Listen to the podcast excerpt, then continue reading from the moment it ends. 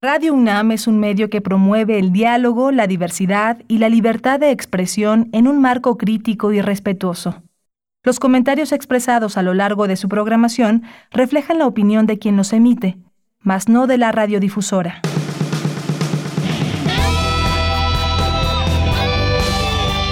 Prisma RU. Relatamos al mundo.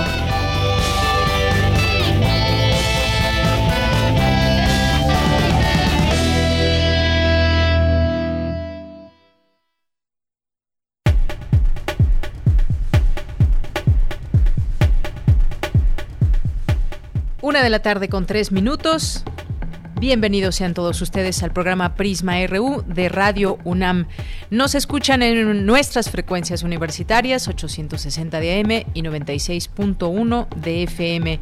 Pues el día de ayer se vacunó a 87 mil adultos mayores en el primer día de esta vacunación en distintos municipios, en algunas delegaciones, en tres delegaciones, alcaldías más bien aquí en la Ciudad de México, fueron vacunados ayer. Esto representa un 10% del lote que llegó el domingo procedente de la India. Se da a conocer esta información el día de hoy en la conferencia de prensa mañanera del presidente Andrés Manuel López Obrador, donde estuvieron las autoridades de salud como el subsecretario Hugo López Gatel, que eh, informó esta cantidad de aplicación de vacunas el día de ayer en este arranque de vacunación masiva de adultos mayores de 60 años con la vacuna de AstraZeneca. Algunos pues eh, estuvieron compartiendo en redes sociales o por alguna vía esta posibilidad que tuvieron. Entre ellos, pues eh, Sergio Aguayo compartió en sus redes sociales que ya se vacunó, al igual que Lorenzo Meyer que dice vacunado y bien, fui en la tarde 16:30 en Totolapan Contreras en 10 minutos mi ficha hacer cola una hora respuestas para un formulario, la Guardia Nacional manteniendo orden, de, eh, la vacuna no dolió, 20 minutos para recomendaciones y observación y listo.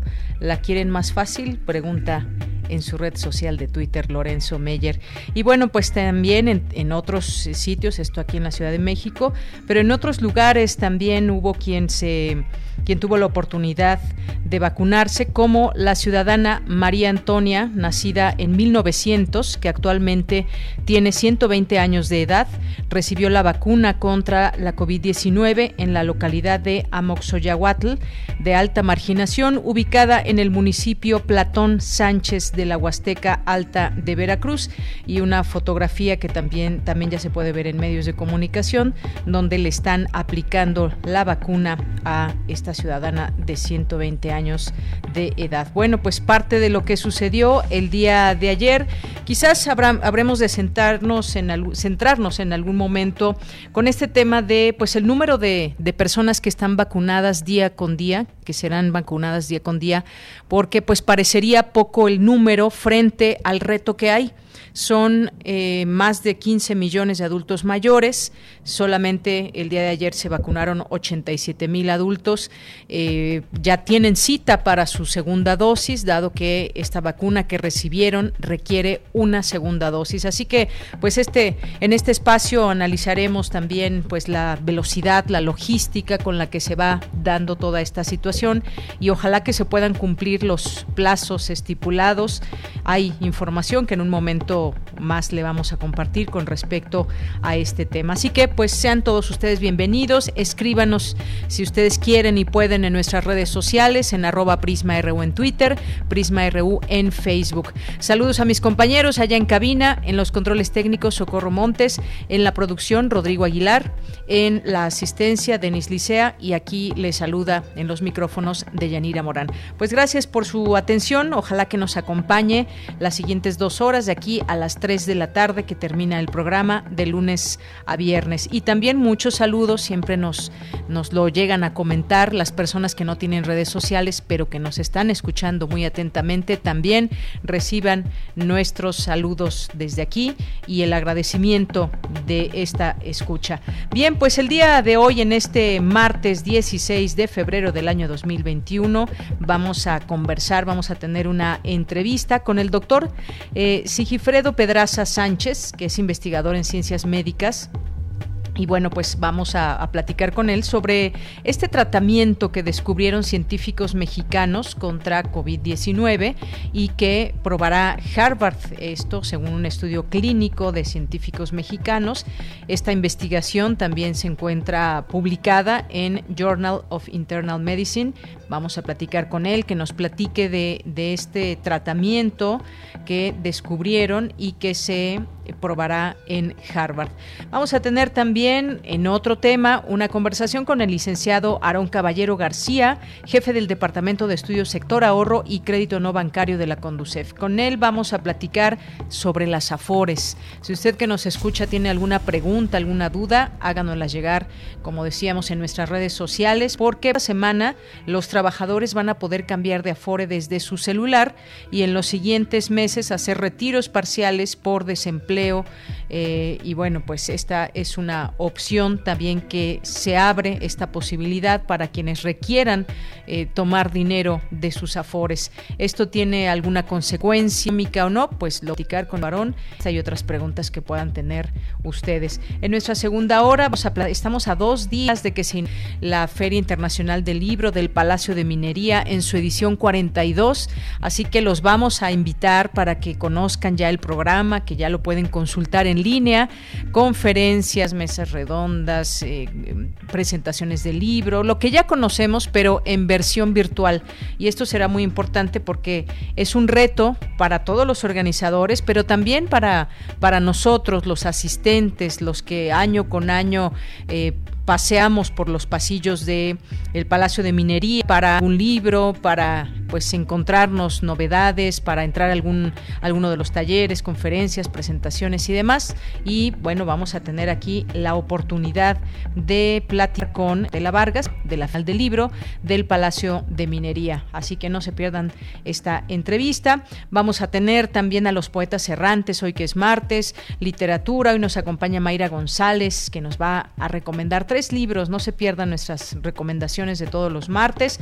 Vamos a, tener cultura con Tamara Quirós. Vamos a tener la información internacional con Ruth Salazar. Información universitaria de México y del mundo. No se pierdan el programa porque desde aquí relatamos al mundo. Relatamos al mundo. Relatamos al mundo.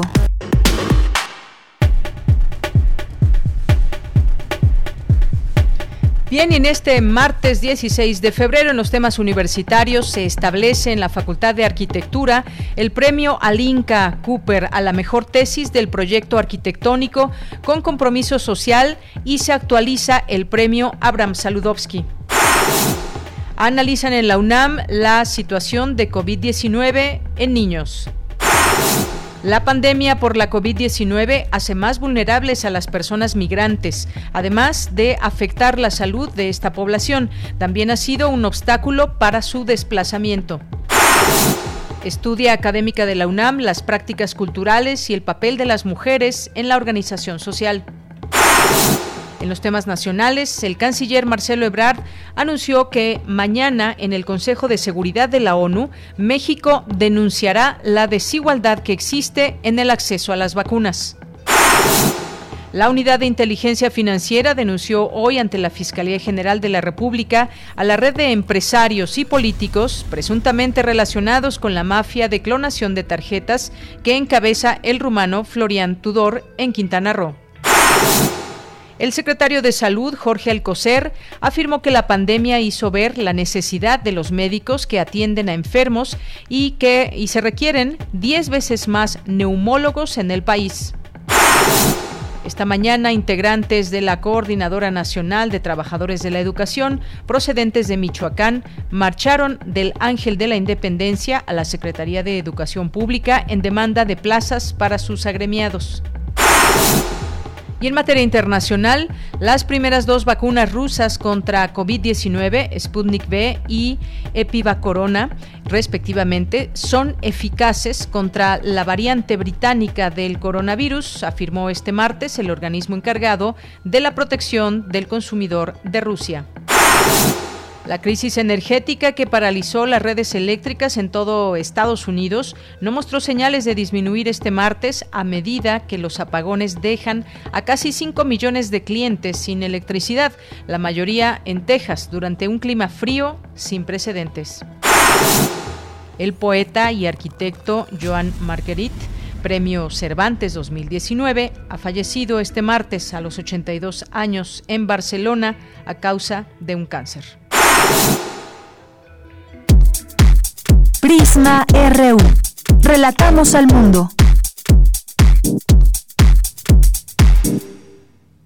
Bien, pues actualizamos los temas, el tema de número de muertes y personas eh, confirmadas con COVID-19 en México. La suma asciende ya a 174.657 muertos por coronavirus y 2.189.873 casos confirmados. Mientras tanto, la farmacéutica Pfizer reanudó los envíos de vacunas COVID-19 a México y la mañana de hoy llegó un nuevo lote.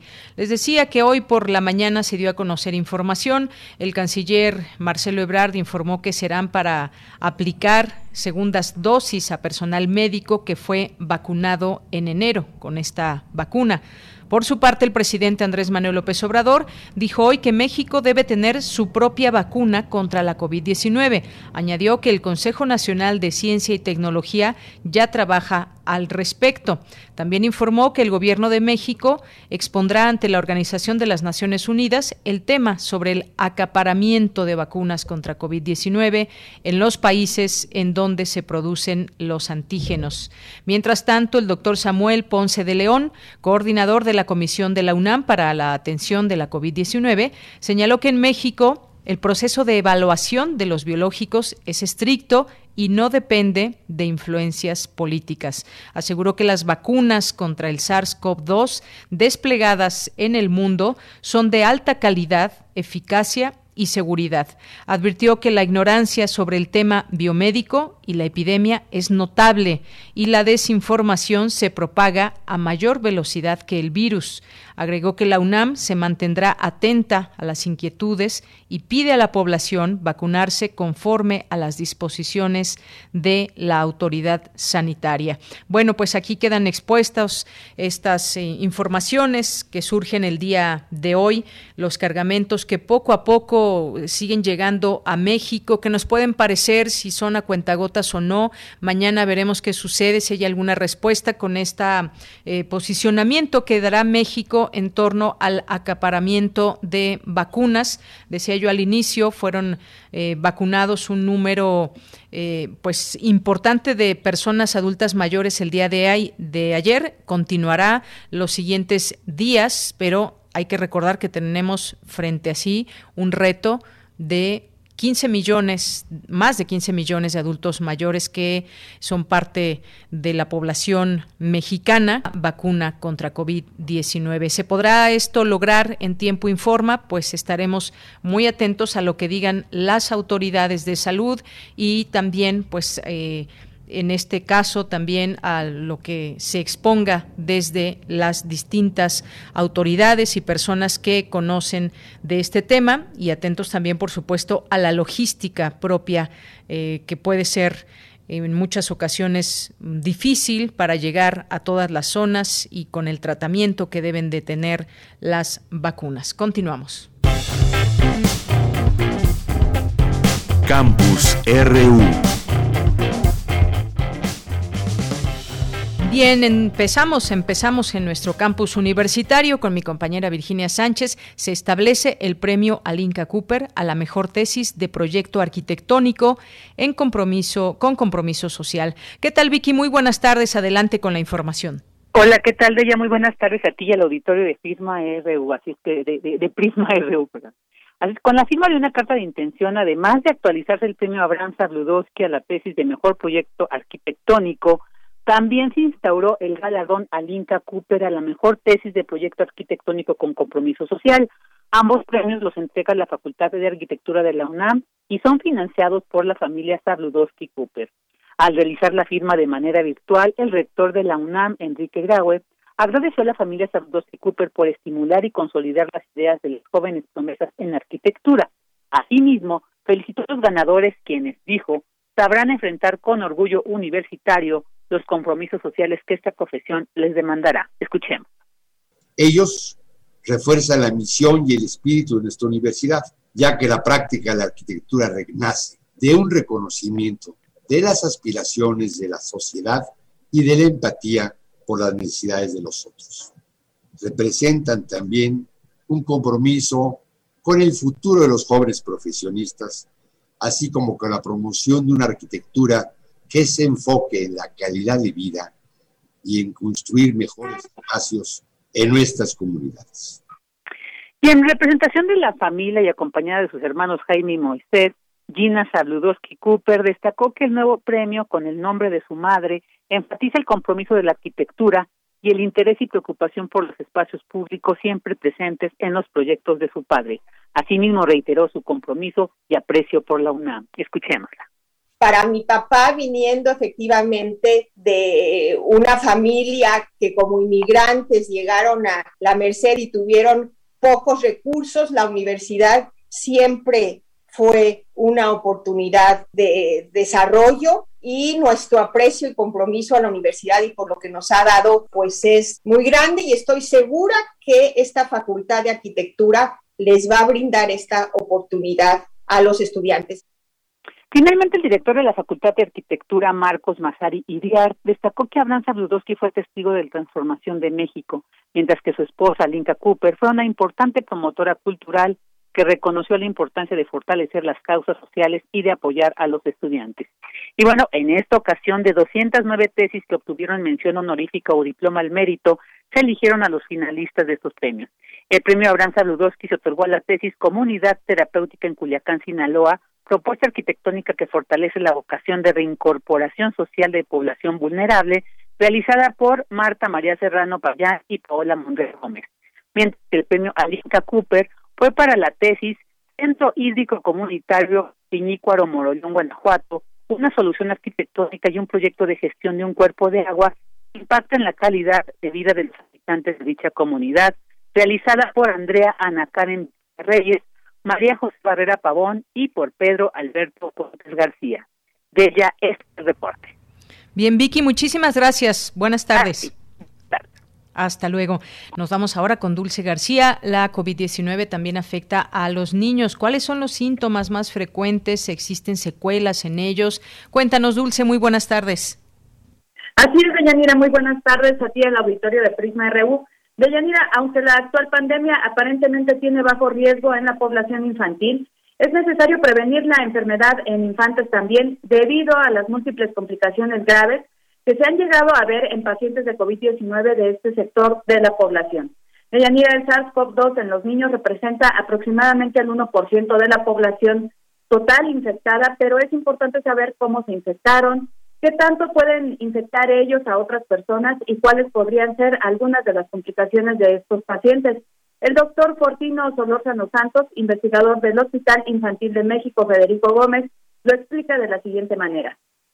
Se reconoce que los niños se infectan principalmente en el hogar o en la comunidad a través de secreciones respiratorias de personas adultas infectadas pero el patrón de transmisión más frecuente es el intrafamiliar, es decir, generalmente empieza alguno de los familiares que lleva el virus hacia el núcleo familiar y ahí es donde se infecta el niño.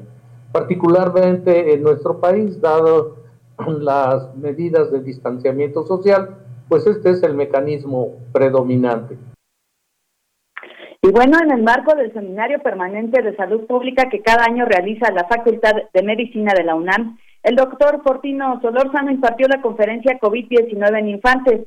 Ahí detalló además que no hay datos claros ni certeros de que el virus se pueda transmitir por vía perinatal. Sin embargo, dijo que existen algunos reportes de casos donde se ha asociado la presencia del virus en mujeres que han tenido abortos espontáneos o partos prematuros. Se considera además que aquellos recién nacidos que resultan positivos a la prueba de diagnóstico de COVID-19 y que tienen manifestaciones respiratorias se pudieron haber infectado a través del canal del parto o bien durante el procedimiento de la lactancia, pero hay que decirlo de Yanira, esto no ha sido por la leche materna, sino por las secreciones de la madre mientras está amamantando a su hijo. De hecho, se considera que la leche materna es un mecanismo protector contra la COVID-19. Y bueno, también el doctor Portino Solórzano destacó que todas las edades de la población infantil son sensibles a la enfermedad, pero que se presentan más comúnmente en edades de 7 a 11 años. Escuchemos nuevamente al experto. Los pacientes son infectocontagiosos uh, previo al inicio de las manifestaciones clínicas e incluso se considera que eh, alrededor de tres a cinco días antes de que empiecen a eh, tener manifestaciones clínicas, los pacientes ya están diseminando el virus. La mayoría de los pacientes pediátricos presentan eh, una infección asintomática y en los que son sintomáticos predominan las formas leves a moderadas. Los síntomas más frecuentes son totalmente inespecíficos como fiebre, tos y dificultad respiratoria, aunque en el niño comúnmente se suele acompañar de síntomas gastrointestinales. Y bueno, el experto finalmente reiteró la importancia de prevenir la COVID-19 en niños, ya que quienes sufren las formas más graves de esta enfermedad, o bien los niños que pueden quedar con secuelas, son aquellos prematuros, o bien los que tienen enfermedades congénitas como cardiopatías, o los que tienen alguna condición de inmunocompromiso. Es la información de Yanira. Muchas gracias, Dulce. Gracias a ti, buenas tardes. Muy buenas tardes. Pues importante tomar en cuenta todo lo que sucede también o lo que puede suceder a los niños que se contagian del el SARS-CoV-2. Bien, pues antes de irnos a nuestra primera charla de este día, tuiteó hace unos minutos el canciller Marcelo Ebrard que llegaron las vacunas de Pfizer eh, acompañado este tuit de un video donde pues se ve el avión que las transporta. Pues es parte también de toda esta logística que se debe de tener desde la llegada de las vacunas hasta su aplicación y distribución hacia las distintas zonas del país. Continuamos. Porque tu opinión es importante, síguenos en nuestras redes sociales, en Facebook como Prisma RU y en Twitter como arroba PrismaRU. Continuamos una de la tarde con 26 minutos y es importante también irle platicando de las buenas noticias dentro de todas las malas noticias que pueda haber relacionadas a COVID-19. Y pues el día de ayer nuestra compañera eh, Virginia Sánchez nos platicaba sobre esta, eh, la Universidad de Harvard que probaría una estrategia utilizada por especialistas mexicanos para reducir la mortalidad de pacientes con COVID-19 de leve agrave y es que hace eh, también eh, algunas semanas fue publicada en Journal of Internal Medicine un estudio clínico de científicos mexicanos. Este artículo muestra los resultados obtenidos del estudio que se realizó entre abril y mayo de 2020. Habla de la administración conjunta de bajas dosis de dos tipos de esteroides, la prednisona y la prednisolona y de ciclosporina, que ha dado resultados favorables como tratamiento para la mejora y disminución de la mortalidad de pacientes diagnosticados con COVID-19 y se trata de un estudio piloto, es lo que se dijo en esta revista. Y para hablar de este tema, más a detalle tenemos ya en la línea telefónica al doctor eh, Sigifredo Pedraza Sánchez, que es investigador de ciencias médicas, eh, también es profesor de taller de biología de la Facultad de Ciencias de la UNAM. Doctor, sea usted bienvenido a este espacio de Prisma RU de Radio UNAM. Muy buenas tardes. Buenas tardes, Deyanira. Muchas gracias por la oportunidad a usted, doctor, por permitirnos escucharlo. Nos gustaría, doctor, en principio que nos cuente de este tratamiento, cómo fue su desarrollo, qué resultados se tienen hasta el momento y ahora ya pues probándose en Harvard. Bueno, el estudio se llevó a cabo en el Hospital Regional del Iste de Puebla, en los meses de abril y mayo, como usted había comentado, y fue un estudio en donde se analizaron eh, 209 pacientes. El estudio fue llevado a cabo con la dirección del doctor José Luis Galvez, eh, médico internista del ISTE de Puebla, y con todos los médicos del, del, hospital. Se estudiaron 209 pacientes y se dividieron en dos grupos. Un grupo de pacientes recibió solamente esteroides, la prednisona o prednisolona, como había comentado anteriormente, y 105 pacientes recibieron los mismos también eh, los mismos esteroides prednisona o prednisolona más otro medicamento que se llama ciclosporina y lo que se evaluó a 28 días en cada uno de los pacientes fue la mejoría clínica por criterios clínicos y el porcentaje de muerte en cada uno de estos grupos. Entonces ese fue el estudio y se le llama estudio piloto porque es un estudio pues con un número relativamente bajo de pacientes que en este caso fueron 209 pacientes. Los resultados mostraron que los pacientes que recibieron la ciclosporina más los esteroides tuvieron una mejor evolución clínica y hubo una menor tasa de mortalidad en este grupo comparado con el grupo que recibieron solamente esteroides. Muy bien, esto es interesante, todo esto que nos platica, doctor, cómo funciona o cómo es este tratamiento. Eh, sabemos que es una investigación interdisciplinaria, colaborativa de científicos mexicanos y que tiene este principal objetivo de encontrar alternativas de tratamiento para disminuir la morbilidad, la mortalidad eh, de esta enfermedad COVID-19. Un esfuerzo, sin duda, doctor, muy grande de todos los investigadores participantes y que se ve reflejado en lo que está sucediendo hasta el momento. Y yo le preguntaría también, sabemos que hay una pues respuesta inmune del propio organismo ante el SARS-CoV-2 que entra por las vías respiratorias y bueno, pues ahí empieza a ocasionar distintas situaciones. Eh, cuéntenos qué es lo que ocasiona y cómo funciona justamente estos eh, este tratamiento, estos medicamentos y esas complicaciones de qué pueden depender.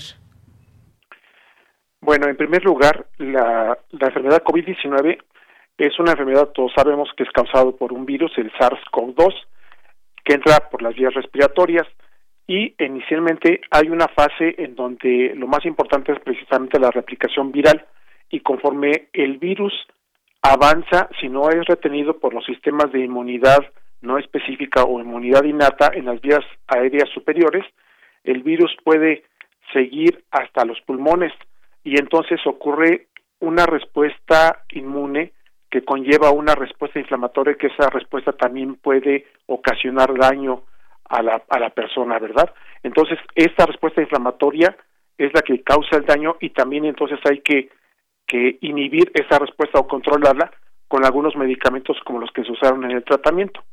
Entonces, uno de los medicamentos son los esteroides, que ya se sabe desde hace mucho tiempo que tienen propiedades antiinflamatorias y son los que se utilizan.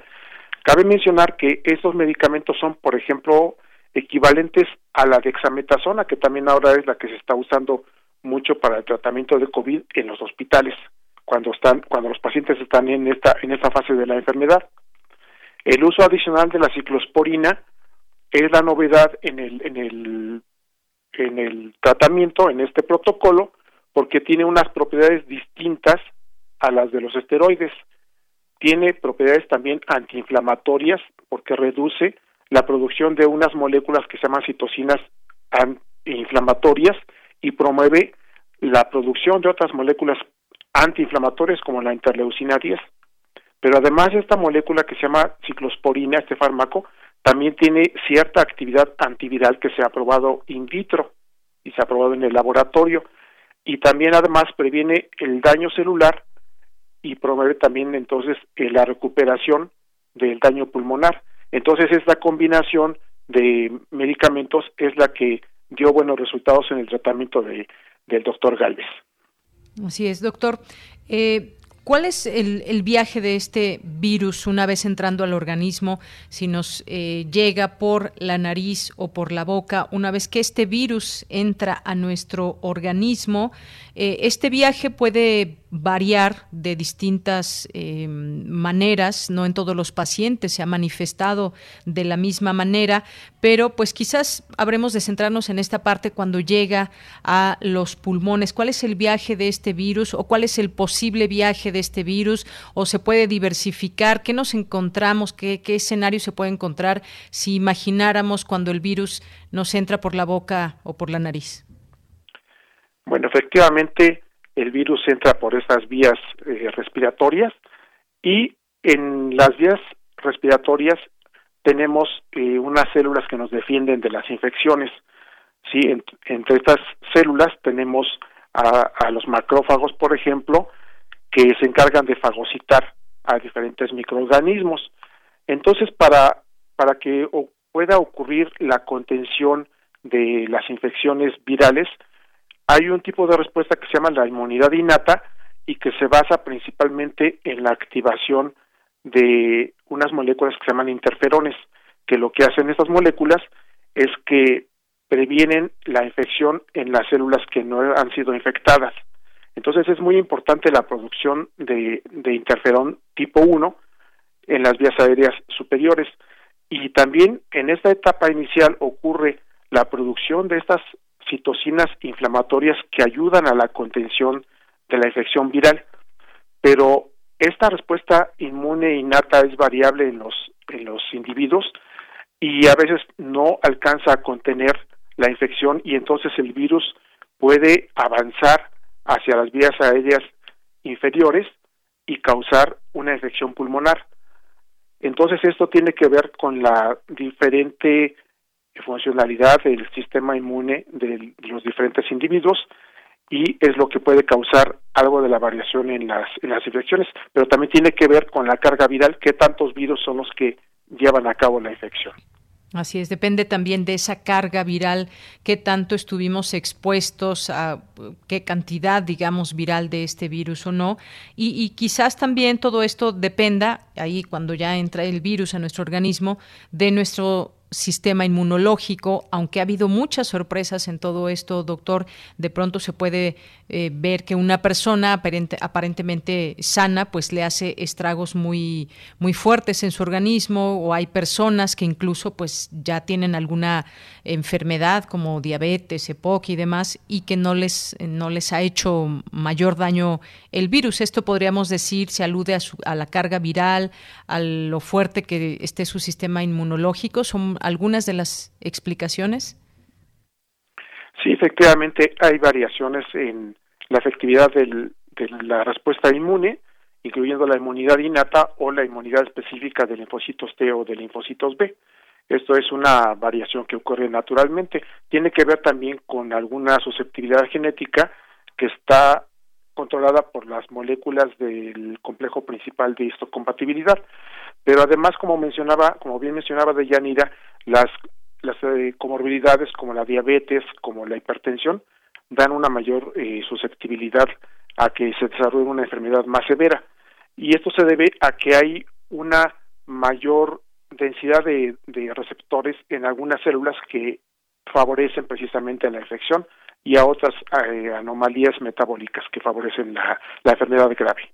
Así es. Y aquí en todo esto, doctor, que es eh, pues justamente el tema que nos ha traído esta conversación, ese tratamiento, muchas personas pues que se dan cuenta que tienen el virus porque empiezan a tener una sintomatología. Como sabemos también hay personas asintomáticas, no, no se enteran quizás que tienen la enfermedad eh, o se enteran porque alguien de su casa se enfermó y por tanto se hace la prueba y resulta que es positivo, aunque no tiene síntomas.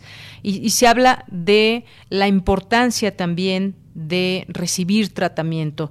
Esto me gustaría que nos explique si, pues, cómo influye el hecho de recibir un tratamiento los primeros días de los síntomas. Hay veces que, y ha habido muchas personas que resisten sin tomar algún tratamiento en específico y están resistiendo la enfermedad. A veces se curan, pero en otras ocasiones, pues, esto se puede volver más grave día con día. Sí, esta es una pregunta muy importante la, sobre la, atención médica oportuna para la, para la infección. Realmente cuando una persona se infecta no sabemos si va a desarrollar la enfermedad de una manera importante de una manera severa o no la va a desarrollar. Eh, lo importante es observar precisamente los síntomas y cuando hay síntomas de, que la enfermedad va avanzando, es cuando hay que, hay que tener la atención médica y la vigilancia para que no ocurra realmente el avance de la, de la enfermedad. Entonces, no se sabe exactamente quién va a, a controlar sin mayor problema la infección o quién va a avanzar, pero lo mejor es tener la vigilancia médica. Muy bien, eso es muy importante. El primer síntoma, primero pues hacerse la prueba para saber si es eso, ese síntoma responde ya a la enfermedad de COVID-19 e inmediatamente pues tomar cartas en el asunto, lo cual significa pues que nos atienda un médico en particular dependiendo de esos síntomas y ya comenzar algún tipo de tratamiento. Este tratamiento que ustedes han desarrollado, eh, pues eh, cómo ha sido probado, cómo ha sido esta respuesta de parte de, los pacientes y bueno, pues sobre todo a nivel pulmonar, que es cuando pues los pulmones también se pueden o, los sí los órganos la, la, parte respiratoria puede llegar a inflamarse y esto pues provoca ciertos problemas que pueden llegar a ser graves en la persona. Bueno, como había mencionado al principio, el, el, protocolo que se llevó a cabo en Puebla se, se hizo con 209 pacientes y hubo una mejor recuperación en los pacientes que recibieron la ciclosporina más los esteroides, comparados con los que recibieron solamente esteroides. Y en los pacientes que tenían la COVID de moderada a severa, la mortalidad bajó hasta en un 50%. Entonces estos fueron resultados bastante buenos y la, la mejoría clínica consistió en que los pacientes necesitaron menos, menos días de oxígeno, menos días de fiebre y eh, la baja en marcadores de inflamación como la proteína C reactiva. Entonces, eso, eso tiene que ver con la mejoría clínica y la menor tasa de mortalidad es el otro marcador importante. Esos resultados que se llevaron a cabo con esos pacientes se ha continuado el, el, tratamiento con otros con otros pacientes, más bien con muchos pacientes en el mismo hospital, con reproduciendo los mismos buenos resultados. Doctor, en este sentido, ya por último le preguntaría, eh, hay ya vacunas en México que están llegando poco a poco, sin embargo, el número de personas con síntomas graves, personas que están muriendo todos los días, se sigue dando, dando eh, día con día. Este tratamiento, digamos, ¿cuándo podría o ya se está aplicando eh, poco a poco para que pueda hacerse, digamos, más a largo alcance? ¿Cómo va ese proceso? Bueno, este, este proceso requiere de, de hacer más estudios y de que se pruebe en diferentes centros hospitalarios y pues esto es una, una decisión que también depende de, de las autoridades eh, sanitarias. Estamos, eh, digamos, platicando para, para proponer un protocolo para, para este tipo de tratamiento. Mientras tanto, lo que se debe de evitar es la automedicación y se debe de acudir a los a los doctores y tener una atención oportuna. Muy bien, doctor. ¿Algo más que quiera agregar? Bueno, quisiera decir un par de cosas. Primero, que somos responsables de nuestro cuidado y que tenemos que seguir con las medidas preventivas y atenderse oportunamente. También quiero decir que tenemos que creer en nosotros mismos como mexicanos y como individuos y no esperar que la solución de todos los problemas venga de fuera. Finalmente, que el trabajo en equipo da frutos como este artículo que escribimos en colaboración. Y quiero dar un ejemplo. Yo he cantado en coros y cantar en un coro es trabajar en equipo. Y el resultado de los ensayos, siguiendo un mismo fin, es una canción bella y armónica que es un deleite para quienes cantan y para quienes la escuchan. Tenemos que aprender a trabajar en equipo y hacer más sonidos para hacerle frente a este problema que es un problema de toda la humanidad. Claro que sí, doctor. Pues un aplauso por ello, porque efectivamente este es un trabajo que debe ser de todos y de otra manera pues serán más difíciles las cosas. Tenemos también como sociedad una posibilidad muy grande, muy, muy grande de evitar contagios. Ya vimos que pues hay mucha gente que atiende a ese llamado, pero hay personas que desafortunadamente no lo hacen con esa precaución y con esa posibilidad para frenar eh, muchos contagios en este país y en el mundo. Vemos un comportamiento social también importante para bien, pero también para mal. Doctor, muchas gracias por acompañarnos aquí en Prisma RU de Radio UNAM. Gracias, Deyanira. Buenas tardes. Muy buenas tardes. Un abrazo, doctor. Hasta luego. Hasta luego fue el doctor Sigifredo Pedraza Sánchez, investigador y bueno, pues es eh, profesor del taller de biología de la Facultad de Ciencias de la UNAM. Continuamos. Porque tu opinión es importante, síguenos en nuestras redes sociales, en Facebook como Prisma RU y en Twitter como arroba PrismaRU.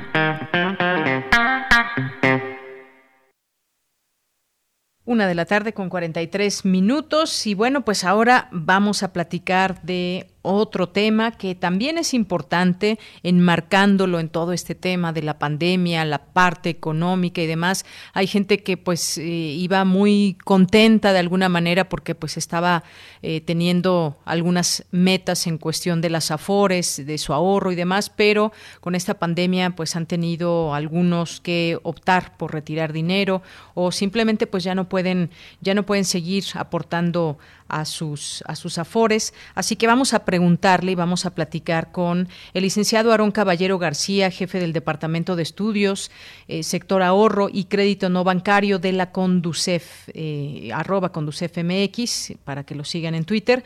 Licenciado Aarón, muy buenas tardes, bienvenido. Eh, licenciada, estimada Yanira, buenas tardes, a tus órdenes.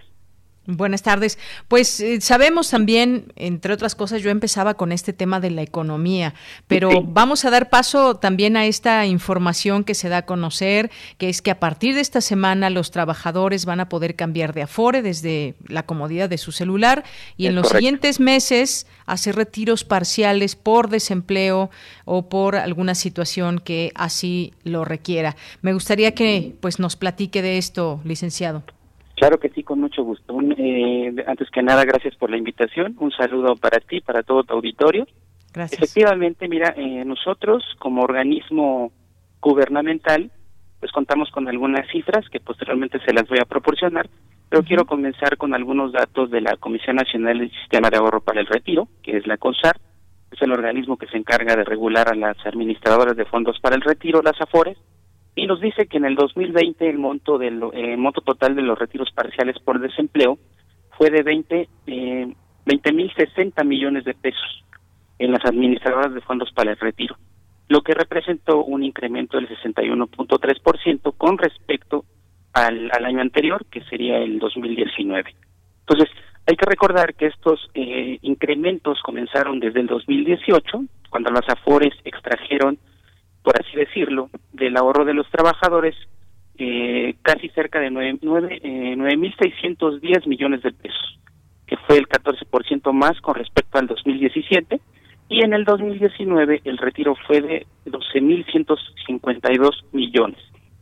Es decir, como, como lo podrás observar, en el 2020 fue de 20 millones, es decir, el incremento fue significativo, fue del 61%, y esto pues derivado de los efectos de, la pandemia del COVID que provocó el desempleo y que las personas tuvieron la necesidad de poder recurrir a ese retiro para poder solventar o cubrir sus sus necesidades. Muy bien. Ahora, eh, dentro de todo esto, licenciado, pues hay personas que nos están escuchando, que tienen su afore. ¿Qué, ¿Qué, pasa con aquellas personas que en este momento, pues, han frenado, digamos, ese ahorro, que no lo pueden estar alimentando? ¿Qué les puede decir o cuál es la opción en este caso? Claro que sí. Mira, el retiro por desempleo es un beneficio. Hay que recordar que el trabajador, al ser propietario de una cuenta de ahorro para el retiro, cuenta con una serie de beneficios uno de ellos es el, retiro por desempleo y el otro es el retiro por matrimonio. Se les conoce como retiros parciales de la cuenta individual, eh, pero se necesitan ciertos requisitos para poder gozar de estos beneficios. El número, el primer requisito es tener 46 días de estar desempleado. Entonces, al día 47 yo puedo solicitar esa ayuda por, por desempleo. Eh, no haber efectuado este retiro en los últimos cinco años, porque es una vez cada cinco años cuando yo lo puedo retirar tener al menos tres años de haber aperturado la cuenta y dos años de cotización eh, en esta cuenta individual, o bien tener más de cinco años eh, de tener abierta la cuenta de ahorro para el retiro. ¿Por qué te comento de este, de este periodo? Porque de esto depende el monto que me van a proporcionar eh, correspondiente a mi retiro por desempleo. Además, hay que tener un expediente de identificación del trabajador actualizado, eh, lo cual está implícitamente relacionado con los datos biométricos. Entonces, anteriormente, para poder yo incluso cambiarme de Afore, lo hacía a través de una constancia de, este, una solicitud de traspaso.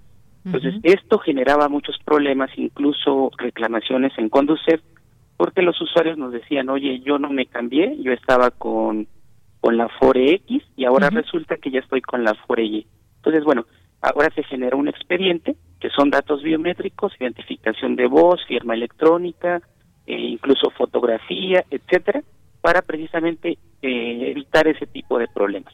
Ahora, hay un dato muy importante que las personas tienen que saber. Cuando yo hago eh, uso del retiro por desempleo, me quitan semanas de cotización que posteriormente me pueden afectar al momento del retiro. ¿En qué proporción? En proporción, por supuesto, del monto que me vayan a proporcionar. Entonces, eh, sí es recomendable solicitarlo, pero como un caso excepcional. El dinero es de ustedes, por supuesto, el dinero es del trabajador, pero hay que recordar que ese dinero es para su jubilación, para su retiro. Que lo puedo utilizar en estos momentos eh, que lo necesito, por supuesto, pero hay que tener en cuenta que me van a quitar semanas que me pueden afectar al momento de mi retiro.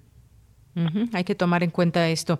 Eh, licenciado, nos, nos escribe Armando Aguirre aquí en Twitter y nos dice buenas tardes y saludos. Mi pregunta al invitado de Afores, ¿existe riesgo en los ahorros voluntarios por especulación en los mercados? Mira, eh, el ahorro voluntario es una alternativa para incrementar el ahorro para el retiro. ¿A qué se refiere? Eh, tú comentabas al inicio de la entrevista que muchas personas en este momento no están cotizando porque perdieron su empleo, etcétera. El ahorro voluntario yo lo puedo hacer bajo diferentes modalidades. No no necesito estar cotizando de manera obligatoria para poder yo aportar voluntariamente. Eh, actualmente hay diferentes mecanismos para poder aportar y puedo hacerlo desde un peso hasta lo que yo quiera. Existen diferentes alternativas como Chedraui, como Walmart, como Farmacias del Ahorro, como 7-Eleven, Círculo K, eh, incluso el Banco del Bienestar, eh, Telecom, en la cual yo puedo aportar desde 50 pesos, lo único que necesito es mi CURP y listo. Es decir, no necesito saber en qué aforo estoy, mi número de seguridad social, eh, cuándo empecé a cotizar, etcétera. Con tener esos dos requisitos que son 50 pesos y mi CURP, yo puedo aportar voluntariamente. ¿Para qué me sirve? Precisamente para que cuando yo tenga la edad necesaria para solicitar una pensión, el monto que yo haya reunido sea suficiente para poder cubrir una pensión. No es riesgoso, hay que hay que tomar en cuenta que el dinero que les invierte en las AFORES como en todos los mecanismos de, inversión en el país, se, divide en dos: renta variable y este y deuda. Entonces, cuando yo hago aportaciones voluntarias, yo decido en qué estoy invirtiendo ese dinero. Si yo invierto en deuda, que son los instrumentos eh, del gobierno, como son CETES, como son bondes, sudibonos, etcétera, la característica de estos instrumentos es que son seguros. ¿Qué quiere decir? que aunque el rendimiento es muy bajo, el dinero está seguro. Ahora, si yo invierto en renta variable, que es en, digamos que en acciones en la bolsa, ahí hay un poco más de riesgo. Entonces, en cuanto a si es seguro o no, por supuesto que es seguro, pero sobre todo la parte de aportaciones voluntarias, yo tengo la facultad de decidir en dónde quiero invertir. Muy bien. Y bueno, eh, también por aquí nos preguntan qué afores son las mejores, si se puede decir o, dónde se puede consultar. Con muchísimo gusto. Mira, no es que afore es mejor para, para cada quien, porque hay que recordar que todo depende del rendimiento. Entonces, ¿qué afore es mejor? Va a depender de la edad del trabajador. Eh, hay que recordar que en el 2019 hubo una reforma que modificaron las CIEFORES, o también llamadas sociedades de inversión especializadas en fondos para el retiro. Anteriormente eran cinco, ahora son diez. Entonces, se cambió precisamente para evitar que el rendimiento al momento de que yo me cambiara de, de CIEFORE se perdiera. Entonces, esa CIEFORE que me corresponde es la que me va a corresponder hasta que yo me, me pensione. Entonces actualmente hay 10. Y la pregunta de, en este caso de, del radio escucha dice, ¿cuál afore es mejor? Depende de tu, de tu edad. Por ejemplo, si, está, si la edad del, del trabajador, digamos, es de, o nació, perdón, en el 81, sí. entonces le corresponde la CIFORE básica 80-84 y ahí habría que ver cuál es la, la CIEFORE que le da el mayor rendimiento. Si no me equivoco, en ese rubro, eh, Sura y Profuturo son las que están dando el mayor rendimiento, pero va a depender, por supuesto, de la del trabajador. ¿Dónde se encuentra toda esta información? En la página de la CONSAR, www.consar.gov.mx. Entonces, ¿de qué depende eh, qué Afore es mejor que otra? Pues de tres, de, de, de tres elementos sobre todo. Rendimiento, comisiones servicios e incluso hay un cuarto que es el medidor de atributos y servicios de las AFOR, de las AFORES. Es decir, con base en los servicios como envíos de estado de cuenta, fomento del ahorro voluntario, etcétera, se hace una ponderación y entonces me dice cuál Afore es mejor que otro. Entonces, esos son los elementos que el trabajador tendría que considerar. Exactamente. Bien, Raquel Martínez nos pregunta, dice, ¿se puede reintegrar lo solicitado en momentos de emergencia para que no se pierdan las semanas cotizadas? Por supuesto. Esa, de hecho, esa es una de las formas en que no se pueda, eh, en que no se disminuyen las semanas. En, yo después de que me proporcionen el dinero, acudir directamente a la FORE o bien solicitarlo también vía telefónica para que me indiquen el monto que yo tendría que reintegrar a mi cuenta para así recuperar las semanas cotizadas. Muy bien. Ahora, también, bueno, esto un poco ya se respondió, pero nos preguntan qué debemos de tomar en cuenta para elegir Afore y cómo saber si debo cambiar. Ok, como se los había comentado, es el rendimiento. Hay que considerar que la Afore en la que yo estoy me ofrezca el mayor rendimiento con base en mi edad. Entonces, si yo estoy en una Afore que me está dando un rendimiento muy bajo, tengo toda la, el derecho de poder cambiarme a la FORE que me dé el mayor rendimiento. Actualmente es muy fácil, incluso lo puedo hacer si tengo descargada la app, ahora hay una app de Afore móvil, puedo incluso hacerlo a través de ese medio. Entonces yo verifico cuál es la, la CIEFORE que me da el mayor rendimiento y a esa es a la que yo me voy a cambiar. Ahora, quiero hacer un paréntesis. Hay muchas personas que empiezan a trabajar y que de repente empiezan a cotizar, pero cuando uno les pregunta, oye, ¿sabes en qué Afore están? Pues te dicen, pues sé que sí porque tengo, porque me están me están descontando y porque tengo seguro social, ¿no? Pero no sabemos en qué aforo estamos. Entonces, a ese tipo de trabajadores se les llama trabajadores asignados, porque no están registrados. Entonces, y actualmente existen 49, eh, 18 millones de cuentas que están asignadas, o sea que no saben en dónde están. Entonces, los invitamos también a que se acerquen con nosotros para que les indiquemos en qué aforo están o que lo hagan a través del portal de la de la CONSAR www.e-sar.com.mx. Ahí les van a decir en qué afores se encuentran y por qué es importante que se que no estén asignados, sino que se registren. Porque al momento que yo sepa que estoy en la Afore X y que yo verifique que no es la que me da el mayor rendimiento, tengo que cambiarme a la que me da el mayor rendimiento. Y eso va a implicar que me generen lo que ya les había comentado, el expediente de identificación del trabajador. Porque sin ese expediente, cuando yo vaya a solicitar un retiro por desempleo, por matrimonio o incluso cuando ya tenga la edad suficiente para un retiro total, no me lo van a efectuar y entonces el proceso va a tardar un poco. Muy bien. Y por último, ya para despedirnos, licenciado, entonces, em, la gente, ¿para qué puede acudir a Conducef? ¿Qué tipo de acompañamiento se hace cuando tienen un tema que refiere a las AFORES? Con mucho gusto. Mira, si en Conducef recibimos todas las quejas y reclamaciones, no solo del sector bancario, también de los otros sectores como son Afore, seguros, incluso las reclamaciones relacionadas con las entidades de ahorro y crédito popular, las sociedades financieras populares, las sociedades cooperativas de ahorro y préstamo, las famosas cajas de ahorro. Entonces, si yo tengo un problema con mi Afore, porque no me envía el estado de cuenta, porque eh, solicité un retiro por desempleo o por matrimonio y me lo están denegando, si yo eh, quiero hacer un retiro, ya tengo la edad suficiente, que en este caso son 65 años para un retiro por vejez, ya tengo las semanas que me está pidiendo la ley y en este caso la Afore me dice que no los cumplo, entonces ahí es cuando la Conducef interviene para poder asesorarlos e indicarles cuál es el procedimiento. Entonces, derivado de la pandemia, por supuesto, tenemos eh, algunas oficinas de, eh, de, atención a usuarios que están cerradas, pero contamos con un portal de queja electrónica, el cual se encuentra en la página de Conducet, www.conducet.gov.mx. Ahí puede el usuario levantar su queja y a través de ese medio le damos eh, la atención correspondiente. O bien contamos con un número de atención telefónica que es el 55 53 400 999 o un correo electrónico que es asesoría arroba conducef.gov.mx. Y a través de estos medios les vamos a dar eh, respuesta a su reclamación. Muy bien.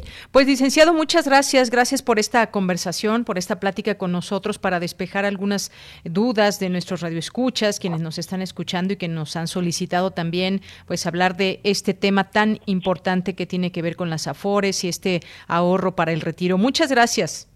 Gracias a ti, Daniel. Y cualquier cosa estamos a tus órdenes. Muchas gracias, licenciado. Hasta luego. Buenas tardes. Hasta luego. Buenas tardes. Fue licenciado Aaron Caballero García, jefe del Departamento de Estudios, Sector Ahorro y Crédito No Bancario de la Conducef. Bien, pues antes de irnos al corte, vamos a escuchar esta invitación que nos deja Dulce Wet.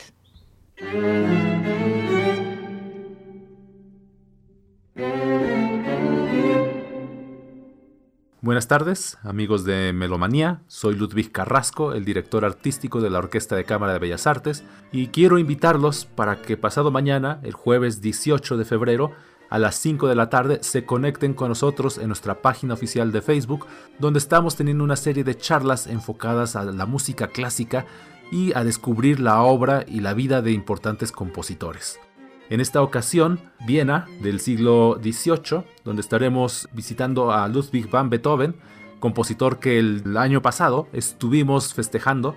Vamos a estar hablando ampliamente de su gran fuga Opus 133. Muy adelantada a su tiempo porque rompió los esquemas tradicionales de ese momento y también porque requería una gran destreza técnica y musical de los intérpretes, algo que sigue siendo un reto incluso para los intérpretes actuales.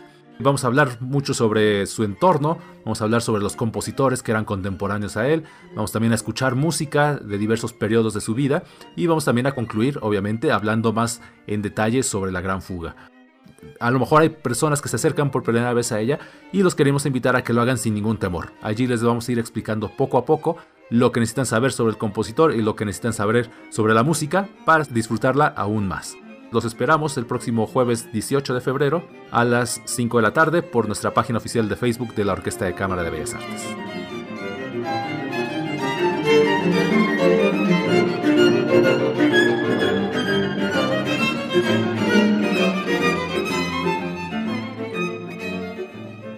Queremos escuchar tu voz. Nuestro teléfono en cabina es 55 36 43 Somos la nueva fuerza política de México. Llegamos para impulsar la fuerza de las y los jóvenes, la fuerza de las mujeres y la igualdad, la fuerza del medio ambiente. No somos ni de izquierda ni de derecha, somos centro progresistas somos el partido de la fuerza de miles de mexicanas y mexicanos, como tú y como yo. No venimos a pelear, sino a construir con fuerza. Súmate y lograremos con fuerza un México que es más grande que sus problemas. Fuerza por México, el partido fuerte de México. En el PES cabemos todos. Ciudadanas, ciudadanos, simpatizantes, militantes del PES. En este 2021 demostremos que otra política es posible. La política de la paz, reconciliación y la solidaridad. Como sociedad, no nos gusta que se gasten nuestros recursos en partidos políticos. Que se utilicen en cosas que no nos dan beneficio. Nosotros creemos que en México, la Casa Deportiva de Animales no debería existir. Acércate a nosotros. El Partido Encuentro Solidario es la casa de todos. México hoy tiene una nueva opción. Partido Encuentro Solidario las audiencias también son parte del medio. ¿Qué tal amigos? Soy Guillermo Montemayor Gómez, defensor de las audiencias de Radio y TV UNAM. Los invito a que me escriban y ejerzan los derechos que la ley y la normatividad interna de las estaciones les otorgan. Observaciones, quejas, sugerencias, peticiones, señalamientos o reclamaciones sobre los contenidos y la programación que transmiten tanto radio como TV UNAM. En las páginas web de ambas estaciones, encontrarás la pestaña que dice Defensoría. Ábrela y en la pestaña de comentarios y sugerencias encontrarás el formulario para comunicarte con el defensor. además de información precisa sobre la Defensoría, informes, documentos normativos, tanto externos como internos, y algo que es muy importante, que es el código de ética. Te invito a que me escribas al correo defensordeaudiencia.unam.mx. Recuerda que como audiencia eres parte fundamental de Radio y TV UNAM.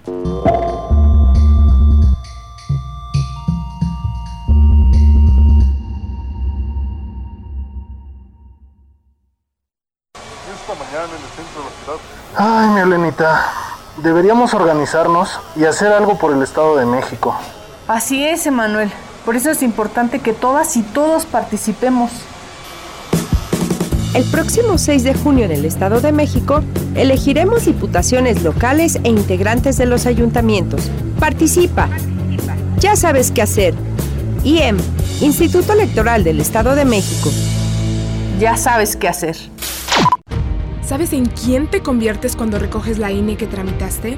En una ciudadana o ciudadano que puede decidir quién va a gobernar. En protagonista principal de las elecciones más grandes de la historia. En alguien que toma su cubrebocas y con valor sale a ejercer su libertad. Pero si no recoges tu INE antes del 10 de abril, no podrás votar. No lo dejes para el último. El 6 de junio, el voto sale y vale. Contamos todas, contamos todos. INE.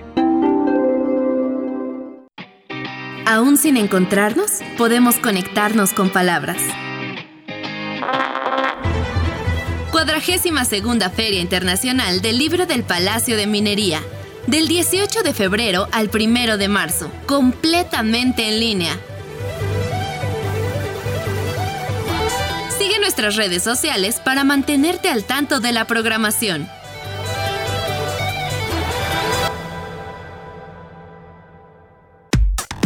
Relatamos al mundo. Relatamos al mundo. Bien, estamos de regreso en esta segunda hora de Prisma RU. Gracias por su compañía, muchas gracias por estar atentos y presentes. Aquí mandando algunas preguntas que ya no alcanzamos a decirle al licenciado Aarón, pero que ya se las hemos enviado para que pueda dar una respuesta a ustedes, Radio Escuchas. Bien, pues iniciamos en esta, en esta segunda hora aquí en Prisma RU. Gracias a mis compañeros allá en cabina, a Socorro Montes, a Rodrigo Aguilar, a Denis Licea. De este lado le saluda Deyanira Morán. Pues muchas gracias por estar ahí y vamos a continuar. Eh, primero, por supuesto, mandamos saludos a las personas que están aquí en nuestras redes sociales mandándonos algún comentario o comunicándose también entre ustedes, entre los propios radioescuchas, lo cual nos da mucho gusto, como lo han hecho Mayra Elizondo y Mario Navarrete, compartiendo, compartiendo pues fotografías aquí de la comida lo cual pues nada más nos antojan, pero está bien, está bien, eh, no importa, ya en algún momento de la vida quizás nos compartan un poco de, su, de sus eh, habilidades culinarias. Muchas gracias eh, Mario Navarrete, muchas gracias César Soto, muchas gracias Eka Uyotl también a David Castillo, a Mayra que nos compartió aquí este pastel de elote en compañía, dice, lo hice en compañía de Prisma RU, se lo dedica Mario Navarrete, quien siempre nos comparte fotos y videos muy hermosos. Gracias Mayra, un abrazo a ti y a Mario también. Eh, también ahorita eh, vamos, ya enviamos esta pregunta, Mario, de cómo afecta este retiro de dinero para los trámites de pensión con el IMSS bajo la modalidad 40. Ya le enviamos al licenciado la pregunta. Si nos responde a lo largo del programa, damos a conocer la respuesta. Eh, Rebeca Vega también tiene una pregunta. Por favor, le pueden preguntar a su invitado, ¿es cierto esto? Que si al cambiarte de Afore te retiran de tu ahorro 8 mil pesos, bueno, pues le preguntaremos, no tendría que ser esto por ninguna motivado por alguna razón en especial, pero preguntemos a quien lleva este tema, tema de las afores. Rebeca, muchas gracias. Andrea Esmar, eh, Raquel Martínez, también muchas gracias, y Armando Aguirre, que pudimos pasar también su, su, pregunta. Armando Aguirre nos dice muy buena entrevista con el doctor Pedraza, muy valiosa información, hay esperanza. Mayra de igual forma nos dice gracias al doctor Pedraza por su importante y valioso mensaje. Solo trabajando en equipo vamos a resolver de forma eficiente los problemas que nos aquejan. Pues sí, nos sumamos a eso, Mayra. Muchas gracias. Eh, Quijote de la Salud, también aquí presente, muchas gracias. Eh, también a José Luis Sánchez, buenas tardes, equipo, nos dice fabulosa noticia de los 87 mil vacunados. Eh, si tuvieron que hacer fila, ¿qué importa si nos libera de la amenaza mortal de contraer COVID-19? Gracias. Eh, aunque dice bueno, aquí muchas gracias por sus comentarios. El caso es que pues ya empezó esta vacunación y ojalá que se dé la velocidad y la prioridad para que pues ya se pueda tener esta primera o más bien segunda etapa concluida. La primera fue la de los médicos que ya estarán recibiendo su segunda dosis y los adultos mayores que ya la recibieron en, eh, la están recibiendo todavía desde el día de ayer, eh, los siguientes días pues ya tienen fecha para su segunda vacuna el siguiente mes exactamente. Eh, también le mandamos saludos a Vane Rosa, a Oscar Sánchez, muchas gracias también, a Flechador del Sol, muchas gracias también a Freddy Martin, David Castillo, que pues sus hermanos y él esperando con ansia Prisma RU. Pues muchos saludos David Castillo y a tus hermanos. Guerrero también pendiente y excelente día. Eh, refrancito también, muchas gracias. David Juárez, Voz Andante Cultura y Recreación. Eh, muchas gracias también a Mar Olmos, eh, Odec M y Rafael.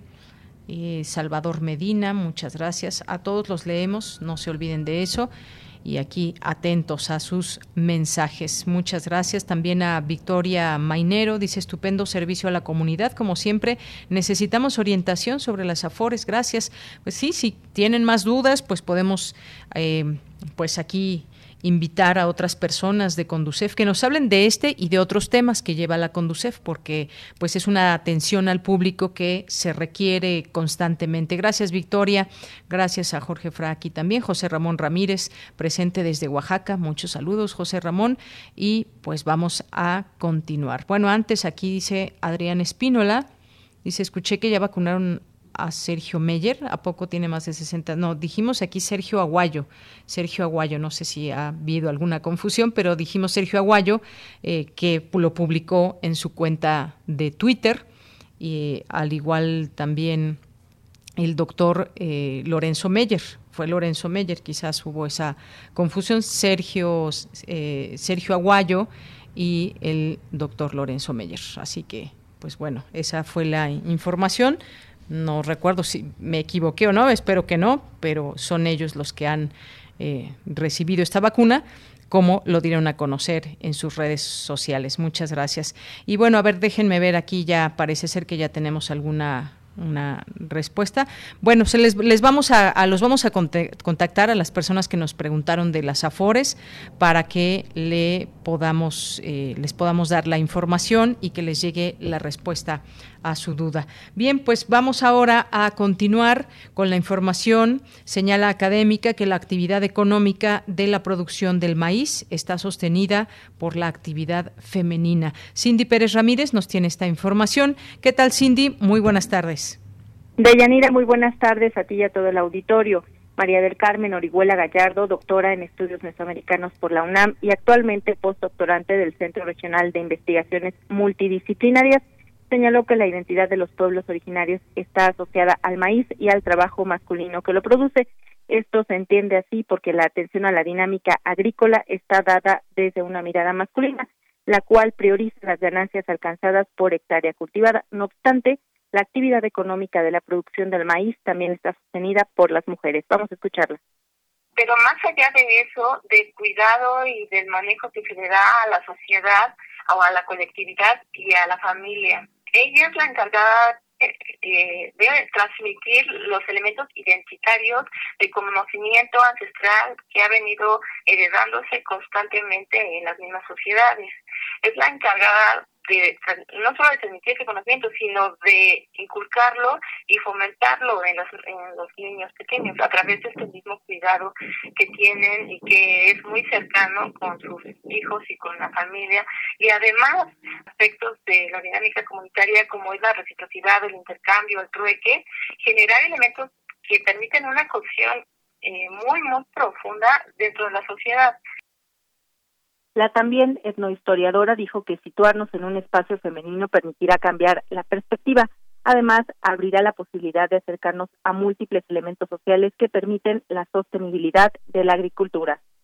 ante los eh, diferentes eh, elementos que se han identificado y que son evidentes del deterioro en los en las formas de cultivo, por ejemplo, de acuerdo al daño de los suelos o a las condiciones socioculturales que han permitido o que han obligado a la población a abandonar esta, estas prácticas, eh, a partir de la investigación que se sustenta en la vida comunitaria de Hueyapan Morelos, encuentro que la eh, que es justamente el trabajo de las mujeres eh, el que permitiría dar un énfasis a la actividad agrícola.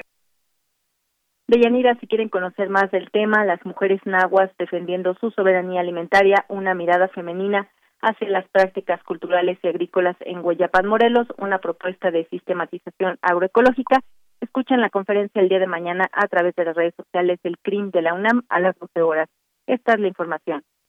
Muy bien, muchas gracias, Cindy. Muy buenas tardes. Muy buenas tardes, gracias por esta información interesante también sobre la producción del maíz sostenida por la actividad femenina.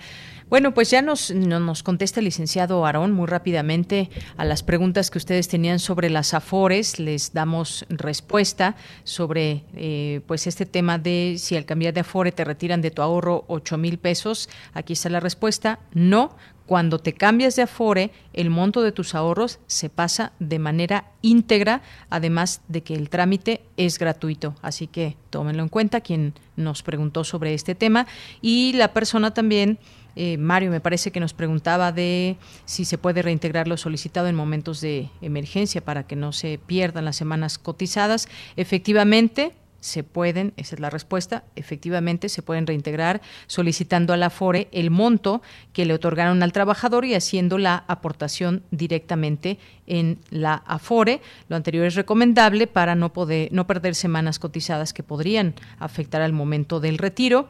Alguien más nos preguntaba cómo afecta este retiro de dinero para los trámites de pensión con el IMSS bajo la modalidad 40. Esta más bien fue la pregunta de Mario. La respuesta es la siguiente, Mario. El retiro por desempleo es una cuestión diferente. Modalidad 40 se utiliza para incrementar el monto de la pensión o para el reconocimiento de semanas. Pues ahí está la respuesta para estas preguntas que ustedes tenían. Muchas gracias por hacerlas y gracias al licenciado que rápidamente nos contestó.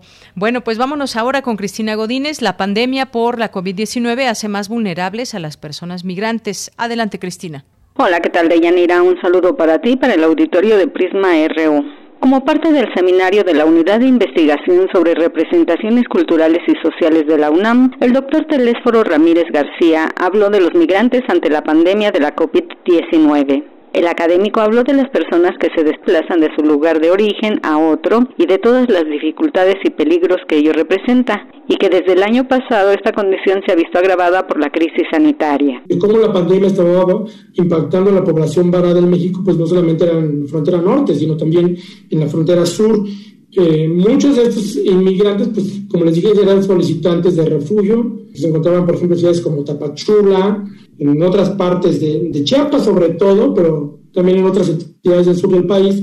Y lo que se hablaba en ese entonces era, por ejemplo, de que muchos inmigrantes ante el cierre de frontera de Guatemala con México, ante la presión de las mismas autoridades migratorias para evitar que se desplazaran o que llegaran a la frontera norte, también el mismo miedo que la población migrante varada en la frontera sur empezó a tener por la pandemia, pues este, propició que muchos de ellos decidieran optar por regresar este, a sus países de origen, pero muchos de ellos se encontraron con la sorpresa de que por el cierre de fronteras que tenían, que establecieron sus países de origen, no podían regresar.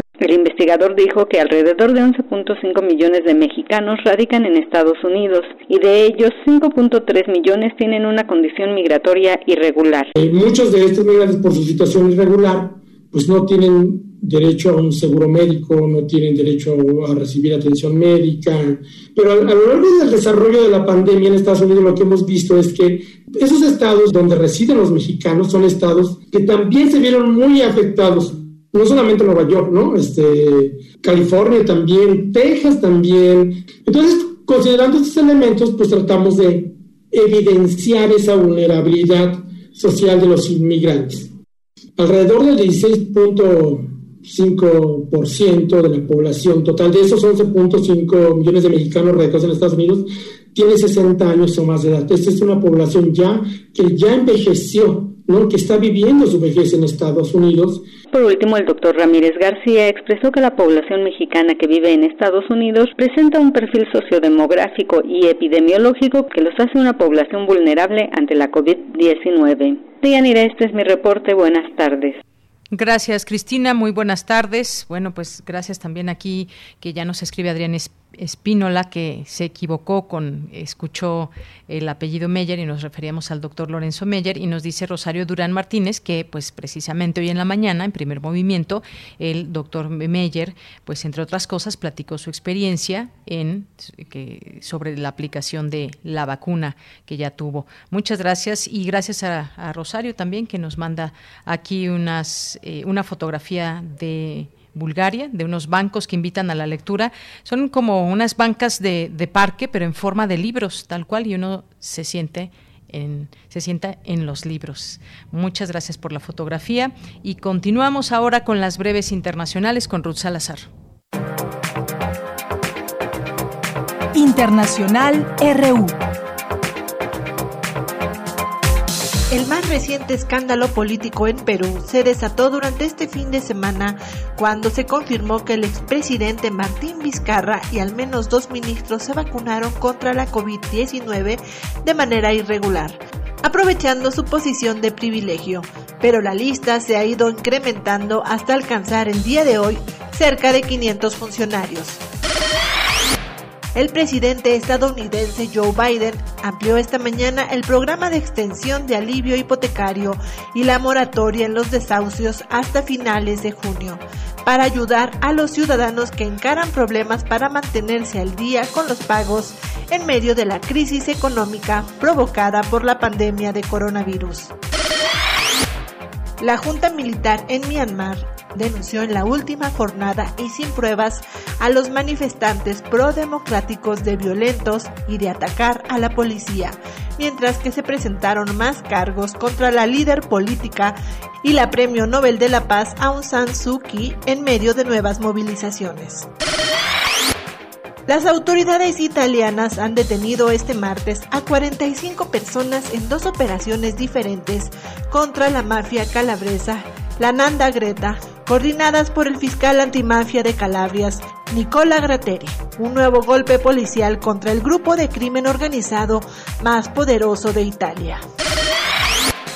El Papa Francisco emitió un documento en el que introduce en el sistema jurídico de la Ciudad del Vaticano la posibilidad de reducciones por las penas por buena conducta y penas alternativas, como trabajos en beneficio de la comunidad para los condenados.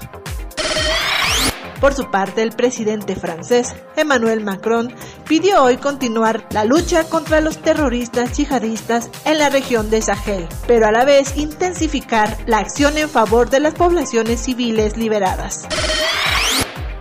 En Colombia, el partido político Comunes, antes conocido como FARC, anunció su entera disposición para formar parte de la gran coalición de partidos y movimientos de izquierda, anunciada la semana pasada para lograr la mayoría parlamentaria en las elecciones del 2022. Porque tu opinión es importante, síguenos en nuestras redes sociales, en Facebook como Prisma RU y en Twitter como arroba PrismaRU. Dos con 21 minutos y en dos días inicia ya la cuadragésimo segunda edición de la Feria Internacional del Libro del Palacio de Minería y esta será su primera edición virtual y del 18 de febrero al 1 de marzo podremos disfrutar de ellas. Todo un reto para los organizadores, pero sobre todo los asistentes que año con año nos damos cita. Ahora será de manera diferente, pero habrá, habrá feria y eso es importante mencionarlo e invitarlos. Y tenemos ni más ni menos ya en la línea telefónica al maestro Fernando Macotela Vargas, que es el director de la Feria Internacional del Libro del Palacio de Minería. ¿Qué tal? ¿Cómo está, maestro Fernando? Muy buenas tardes. Deyanira, me da mucho gusto saludarla aquí a sus órdenes y pues ya este tomando el hilo de lo que acaba de decir, eh, así como la Universidad eh, nunca paró, nunca se detuvo, siguió activa por los medios posibles, ¿verdad? Dadas las circunstancias, pues eh, nosotros después de semanas, hace ya un año, de discutir cómo la íbamos a hacer, de qué dimensiones, etcétera, pues bueno, fuimos concretando todo hasta poder ya eh, presentar el programa que ya está eh, subido en, en, redes, ¿no? Por cualquier red social vas a componer Filminería y se puede descargar todo el programa que eh, al contrario de las 1.300, 1.400 actividades eh, que mm, la feria ofrece siempre, este año vamos a ofrecer, suenan, suenan muy pocas, pero es, es, muy conciso el programa. Habrá 60 actividades salpicadas de 12 cápsulas que hemos hecho con importantes escritores eh, que están en activo total, muy, muy eh, trabajadores, eh, David Huerta Rosa Beltrán, Genei Beltrán, en fin, una serie de, amigos, porque pues casi todos son amigos míos, ya con tantos años yo en la feria, ¿verdad?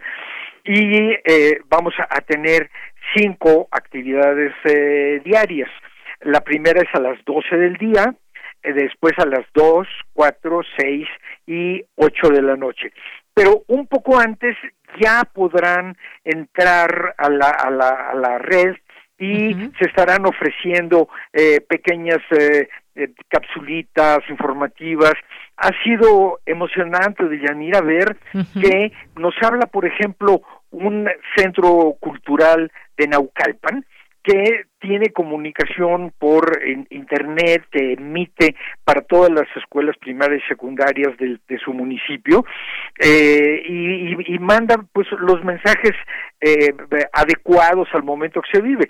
En eh, ya tiene varios meses emitiendo cosas adecuadas para niños dándoles a los niños explicaciones sobre qué es la covid y todo eso. Y de pronto varias instituciones, varias entidades así nos han hablado para decir que si se pueden unir a nosotros y meter alguno, algo de su material, ¿verdad? Y pues, realmente es eh, emocionante, nunca habíamos tenido contacto con ellos y los vamos a, unir eh, también, ¿no?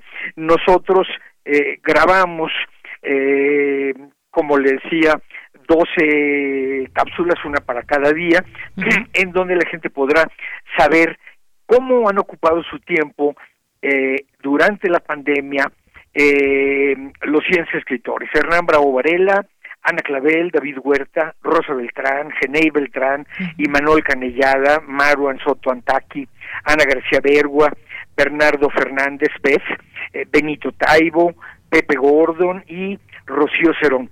Mm, y aparte de eso, pues eh, la verdad sí, no no fue sencillo este reducir eh, eh, un programa que suele tener 1.300, 1.400 actividades a 60, ¿verdad? Claro. Pero nos dimos nuestras mañas y así como nuestros ciclos, por ejemplo, de, de, conferencias para la divulgación científica, la divulgación de la cultura de la legalidad, de la equidad de género, etcétera, que ya tenemos muchos ciclos. Empezamos hace 14 años con la divulgación científica y, y funcionaron también, pues que hemos ido eh, agregando eh, uno cada año, uno cada dos años, y eh, pues ahí ahí los teníamos yo nada más con cinco actividades de cada uno de esos ciclos hubiéramos llenado todo pero tuvimos que pues hacer una selección sacrificar por así decirlo y va a haber una actividad por cada ciclo para que el público no extrañe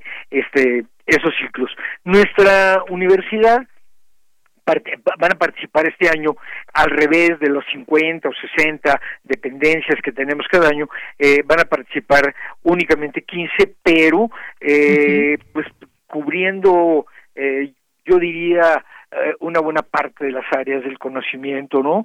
Está desde luego la Dirección General de Publicaciones y Fomento Editorial, ahí eh, Rosa Beltán presenta su material de lectura, de la colección eh, de relato licenciado Vidriera eh, hay una presentación también, y Sara Sefcovic, muy activa, este, asidua participante de la feria, va a presentar cambios en la escritura de las mujeres a través del tiempo, y así como ellos está la dirección de Literatura, la Facultad de Filosofía y Letras, el Instituto de Investigaciones Históricas, la Dirección General de Divulgación de la Ciencia, eh, y eh, algo que me interesa bastante mencionar es que en eh, el ciclo de divulgación de la ciencia, la actividad que va a haber, porque a veces llegamos a tener 10, 15, hasta 20 o más, eh, habrá una, pero es una conferencia muy interesante que impartirá eh, la doctora Susana López Charretón de la División de Biotecnología sobre mitos y realidades de las vacunas. O sea que cae como anillo al dedo, ¿verdad? Este, en, en estos momentos en que todos estamos esperando la llamada. Bueno, yo ya soy de esa generación, ¿verdad? Que me tienen que llamar para saber cuándo me, me, me voy a vacunar pero la doctora López Charretón, que es una gran especialista en vacunas, eh, grabó, eh, hemos hecho varias, muchas de las actividades las hemos pregrabado porque pues nos daba miedo, nunca hemos trabajado en esta forma, ¿no? Entonces todos tuvimos que aprender, eh, los chavos mucho y rápido, yo poco y lentamente, ¿no? Porque me cuestan trabajo a mí las computadoras, pero eh, el, el, el hecho de que ahora mucha gente ya se pueda quedar en su casa desde ya asistir a la feria, pues ayuda dado el eh, confinamiento eh, eh, y demás, ¿verdad? Entonces, la maestra López Charretón, que dará la conferencia de las vacunas, eh, con gran habilidad, es una de las grandes especialistas de vacunas en nuestro país. Entonces, eh, la solicitan muchísimo en las últimas semanas, como se podrá usted imaginar, y eh, ha adquirido una habilidad especial, porque ella sola se hace preguntas y se las contesta, ¿no? eh, ya que no tenemos eh, contacto con el público y todo. Sería muy tardado, se requieren eh, sistemas técnicos que no tenemos, eh, en fin, eso no lo podíamos hacer, pero ella misma dice, eh, a ver, me van a inyectar un chip si me ponen la vacuna, y entonces ella dice, no, no, no, eso es físicamente imposible, no se preocupen, las vacunas se estudian así asado, etcétera. Esa es una de 60 actividades. Vamos a tener una charla muy interesante de una antropóloga eh, mexicana, especialista en textiles, Carmen Castillo, que vivió muchos años en Oaxaca, ahora está en Mérida, con Irene Vallejo, que vive en Zaragoza, española, autora española, y que escribió un eh, libro, nosotros apalabramos esta charla hace ya bastante tiempo, eh, el libro se llama El infinito en un junco, la historia de los libros en la antigüedad. Y resulta que este libro acaba de ganar el Premio Nacional de Ensayo 2020 de España.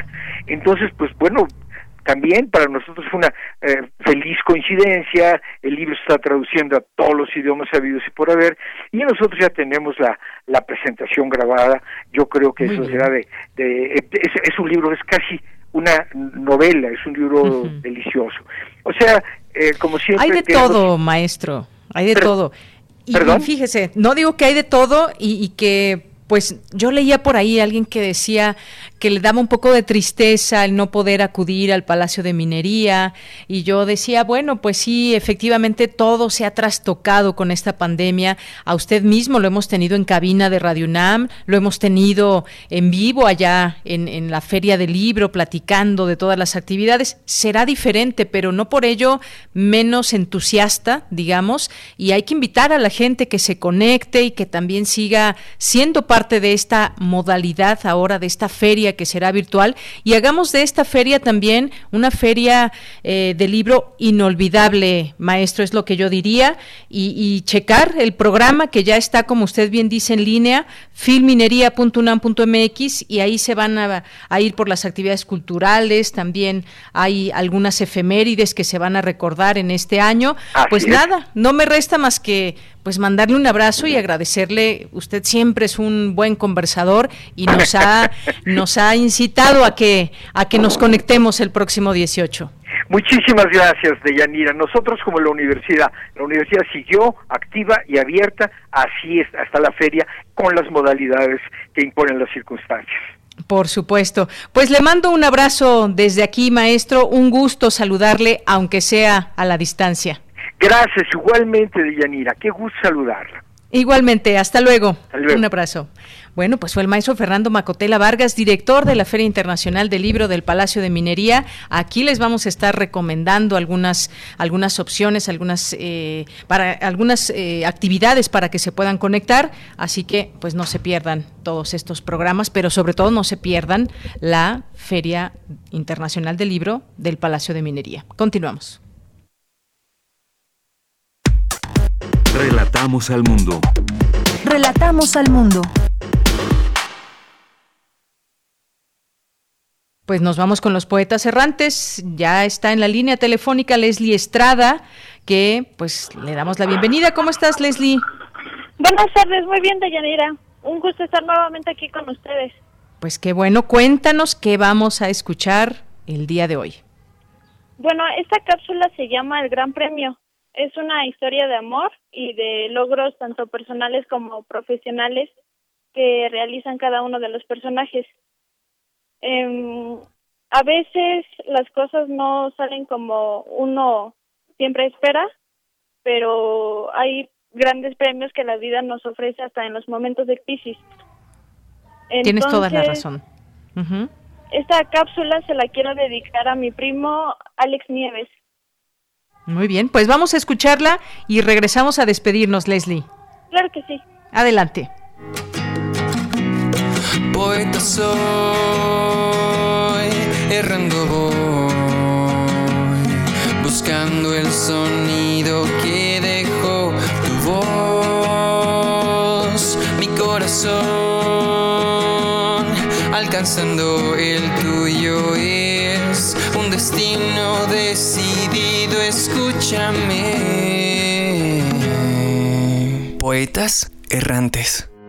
Como cada año, mi escuela organizó un concurso de experimentos científicos, el más importante para los estudiantes de medicina de séptimo grado. El primer lugar seguirá de intercambio a la Universidad de Stanford para trabajar en la elaboración de una vacuna contra el VIH. Mariana, éntrale, es tu oportunidad. ¿Y tú, Alex, no le vas a entrar? No, Mariana, no puedo con tanto. Pero tú sí, anímate. Vamos, Alex, ¿o te da miedo? ¿Miedo? No. Ah, ¿Qué propones? Si tú ganas, te pago el desayuno lo que resta del ciclo escolar. Y si yo gano, tú pagas los míos. ¿Hecho? Hecho, que gane el mejor. Pasó una semana desde que comenzamos a trabajar en el proyecto científico para el concurso. A pesar de hacer nuestras actividades individualmente, siempre estábamos juntos y durante el receso pasó algo inesperado. ¿Cómo vas con el proyecto, Alex? Bien, Mariana, llevo más de la mitad. Mira, es una lámpara de plasma. ¡Wow! Seguro que con esto ganarás uno de los primeros lugares para ir a Stanford. Mariana, cuidado. Alex me empujó para evitar que el balón me pegara y desafortunadamente caí sobre su proyecto. Perdón, Alex. Descuida, Mari. Al menos no te pegó el balón.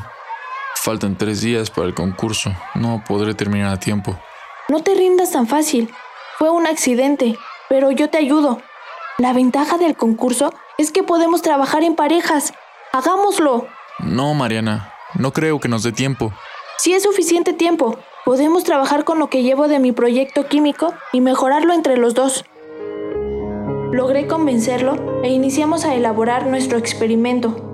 Alex siempre me ha parecido un chico inteligente y disciplinado, y comencé a sentir algo por él, pero no podía declararle mi amor. Éramos mejores amigos. Decidí callar y no dejaba de pensarle. Llegó el día del concurso. Los jurados ya estaban calificando los experimentos y después de cinco minutos dieron los resultados. Y el primer lugar es para Alex Nieves y Mariana Alba. Muchas felicidades chicos. La Universidad de Stanford los espera. Ganamos, Alex, te lo dije. Estoy muy emocionado. Gracias por este logro, Mariana. Cerraremos con broche de oro el ciclo escolar. Estuvimos trabajando poco más de ocho meses en un proyecto creado por la Universidad de Stanford. La meta, elaborar una vacuna contra el VIH. Afortunadamente, las vacunas creadas pasaron a la última fase de pruebas. Conocí más a Alex hasta que me enamoré. Ya no podía ocultar mis sentimientos, entonces mi orgullo cobarde se puso valiente. Alex, estoy enamorada de ti y quiero compartir nuestros sueños, que estén atados a un globo para que los lleven alto y puedan ser contemplados por el mundo. Que no sea un acto en vano, que sea un pretexto para tocar el cielo, contigo. Al mirar su rostro, supe que mis palabras llegaron tarde. Le puse mis sueños sobre la mesa. Le hablé del futuro, de un tiempo seguro, pero decidió partir. Mariana, lo siento, pero eres mi mejor amiga y yo, yo ya tengo otro amor. Me enamoré de mi mejor amigo. Compartí uno de los proyectos más importantes para nuestra carrera y obvio para nuestras vidas. No me arrepiento de haberle declarado mi amor, pero sé que hay tantas cosas que quedaron pendientes entre nosotros. Nunca te olvidé. Qué hermoso era saber que estabas ahí, como un remanso, solo conmigo al borde de la noche, y que durabas, eras más que el tiempo.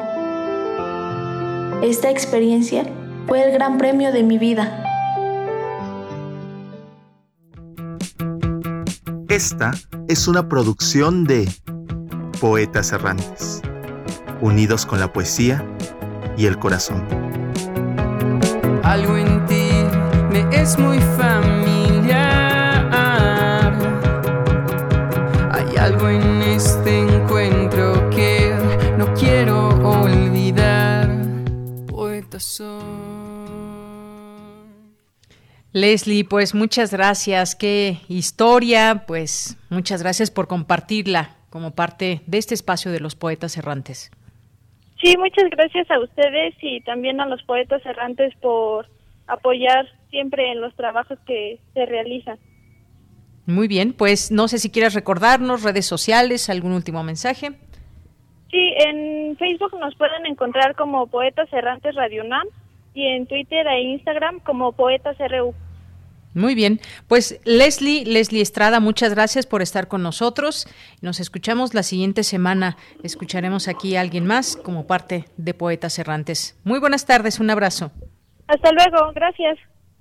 Gracias a ti. Muy buenas tardes. Bueno, y también rápidamente, a ver, aquí nos escribe Andrea que manda saludos y ella y su hermana eh, Fernanda nos escuchan. Y Carlos Ríos nos dice que quisiera saber si habrá venta de libros online con descuentillos, estimados, nos pregunta.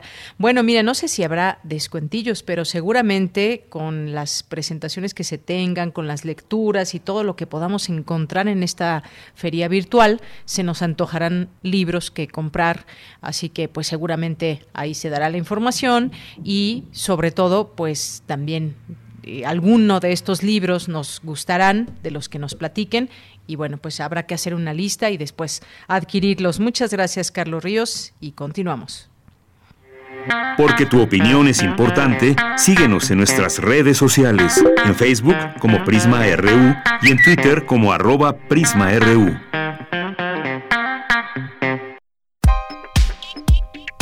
Colaboradores RU. Literatura. Muy bien, pues ya ahora nos encontramos en esta sección de recomendación de libros y ya está con nosotros vía telefónica. Le agradecemos mucho, nos tome esta llamada a Mayra González, ella es directora de Alfaguara México y bueno, nos va a presentar tres recomendaciones. ¿Cómo estás Mayra? Bienvenida, muy buenas tardes. Bien, Deyanira, muy contenta, muchas gracias. Qué bueno. Pues cuéntanos, te cedo la palabra, Mayra. Pues mira, Deyanira, yo sé que para estas alturas en febrero todavía hay quienes tenemos muy en orden nuestros propósitos lectores, así que traigo tres libros delgaditos para que podamos sentirnos motivados y seguir cumpliendo con, con las cuotas que nos hayamos impuesto para este 2021. Me parece excelente, adelante. Quiero empezar con El consentimiento de Vanessa Springora. Vanessa Springora es editora, ella lo que hace en el, en el consentimiento es una autoficción, es contarnos qué fue lo que ella vivió cuando era apenas una chica, una pequeña de 13 años, y se vio seducida por un escritor francés muy conocido en esa época, muy reverenciado en aquellas, en aquellos años y también muy cubierto por tanto por políticos como por su mismo sector intelectual, como por lectores, periodistas, Gabriel Matzneff. Gabriel Matzneff es un hombre, un escritor francés que durante mucho tiempo estuvo publicando libros en donde eh, confesaba, en donde transcribía prácticamente sus vivencias con pequeños y pequeñas, sus vivencias sexuales, sus vivencias de conquista con pequeños y pequeñas y también sus actividades en el turismo sexual, eh, diagonal pedofilia, ¿no? Entonces ella lo que hace, después de mucho tiempo de haber entendido que como víctima ella no había tenido la culpa de nada, es contar en el consentimiento cómo fue que una chica de 13 años se dejó seducir por un hombre que por supuesto era un hombre que lo tenía todo y que para ella, para su familia, incluso para la madre de la misma Vanessa, era un momento de gloria, era un momento halagador el que este hombre se hubiera fijado en ella. Cuenta todo el, el trastorno emocional, físico, mental que durante mucho tiempo tuvo y probablemente lo más eh, perturbador del consentimiento, si me lo permiten, no es solamente o va más allá del hecho de este hombre de cincuenta y tantos años seduciendo a, a chicos y chicas de diez, once, doce, trece años, sino cómo, y así lo cuenta Vanessa, cómo a su alrededor se estaba permitiendo que esto sucediera como la misma madre era una madre que estaba viendo que esto estaba sucediendo, permitiendo que sucediera e incluso por momentos hasta defendiendo la figura de él como abusador, la figura de él como un hombre que estaba haciendo uso de su poder, de su autoridad para tener a esta chica pues entre sus entre su en su telaraña y entre sus dedos, ¿no? Ella va contando desde los 13 años hasta los 17 más o menos, que además es una edad en la que ya no es la chiquita, en la que ya no cumplía con las características que hacían que él se sintiera atraído por ella y en el momento del recambio, ¿no? Es un libro perturbador, es un libro que está causando pues mucho escándalo en Francia y que incluso está llevando ya frente a la ley a Gabriel Matzneff y su obra perversa y su obra criminal. Claro, pues historias que luego nos, nos suenan, nos suenan, Mayra. Nos, tristemente, nos suenan, ¿no? Tristemente no, no es tanta la sorpresa cuando leemos. Ojalá cuando leyéramos ese tipo de historias sintiéramos un estupor y una sorpresa mayor. Y sin embargo, lo que sentimos sí es el coraje, la impotencia, pero también un poco de la costumbre de lo que de pronto estamos escuchando y leyendo y, y que nos llega a través de tantos medios, ¿no? Así es, Mayra. El consentimiento de Vanessa Springora. ¿Qué más, Mayra? Las inseparables de Simón de Beauvoir, eh, seguramente para muchos Simón de Beauvoir es ya esta mujer adulta, la fotografía es muy clara, la, la, imagen que tenemos de ella, de su relación con Jean-Paul Sartre, y no digo que sea ella la compañera o haya sido la compañera. Porque la esposa de... Exacto, no digo eso, digo que fue una dupla que intelectualmente estuvieron eh, alimentándose y que nos ha llegado mucho de esa dupla y por supuesto de ella nos ha llegado un montón, ¿no? La mujer rota, conocemos el segundo sexo y sí esta imagen de ella ya adulta, esta mujer dura, feminista, que nos empuja. Y lo que tenemos ahora es un libro inédito, Las Inseparables.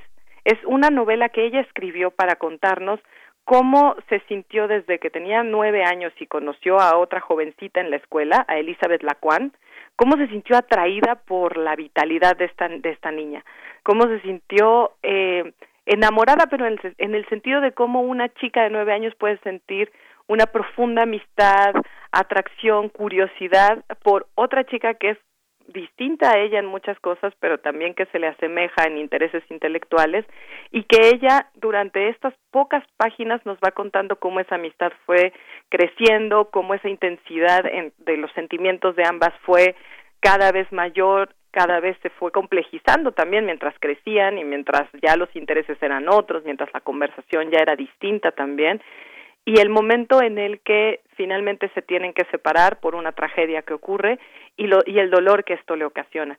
Es sin duda, eh, sin duda, Yanira, es un Es un acontecimiento editorial el que tengamos en nuestras manos esta novela inédita tantos años después de Simón de Beauvoir y conocerla en esta su, su, juventud, su niñez y sus primeros años de juventud y qué era lo que le preocupaba en ese entonces y cómo era ella como amiga y su relación con esta otra chica, Sasa. Muy bien. Las inseparables de Simón de Beauvoir. Y por último, ¿qué nos tienes, Mayra?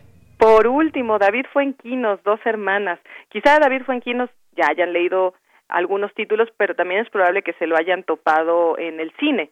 Él tiene varias películas, una de las más Las más más importantes es la delicadeza, que quizá por ahí ya muchos la hayan visto, se encuentran también otras siempre en el Tour de France, películas de David Fuenquinos, y Dos Hermanas trata justo de la relación y de cómo se puede romper la relación entre dos hermanas cuando algo cambia en una de ellas. Matilde está viviendo muy tranquila, ella eh, da clases de literatura, está por ahora trabajando la educación sentimental de Flaubert, y un día después de cinco años su pareja llega y le dice me voy del departamento. No le dice te dejo, vamos a separarnos, eh, esto ya se acabó, le dice me voy del departamento. Y con esa frase ella se da cuenta que ya se acabó absolutamente todo. Queda devastada, era algo que no se esperaba, y su hermana, Agat, la invita a quedarse con ella. Le dice, mira, estás sola, te sientes triste, ven, quédate conmigo, con mi hija, con mi marido, y, y hasta que te recuperes, hasta que emocionalmente también estés más tranquila. Entonces ella acepta y lo que empieza a ser una relación casual entre dos hermanas, una hermana que está acogiendo a, a, su otra hermana que está pasando por un momento de pena, por un momento de tristeza, de pronto se convierte en una especie de rivalidad. De pronto Matilde como que le gusta la vida que tiene su hermana, lo que está viendo, esa relación con el marido, esas dinámicas de hogar, como que le gusta, pero no solo le gusta, sino que siente que ella puede hacerse de eso que es lo que tiene su hermana. No con otra familia, no en otro escenario, no replicarlo, sino hacerse justo de lo que tiene su hermana. Y entonces va a venir, pues es una batalla entre dos hermanas, como es el título de la novela de David Fuenquinos. Muy bien, pues Mayra, muchas gracias. Aquí ya anotadísimas estas recomendaciones para nuestros radioescuchas. Gracias por aceptar ser parte de esta de esta sección que cada semana pues vamos teniendo distintas recomendaciones. Ojalá que en otro momento nos puedas acompañar. Por lo pronto, pues aquí dejamos estas recomendaciones que por cierto ya están también en nuestras redes sociales. Muchas gracias, Mayra. Gracias, cuídense mucho y pongámonos a leer. Claro que sí, a leer. Mayra, muchas gracias, buenas tardes. Buenas tardes. Mayra González, directora de Alfaguara México, que nos presenta estas tres recomendaciones. Continuamos. Cultura RU.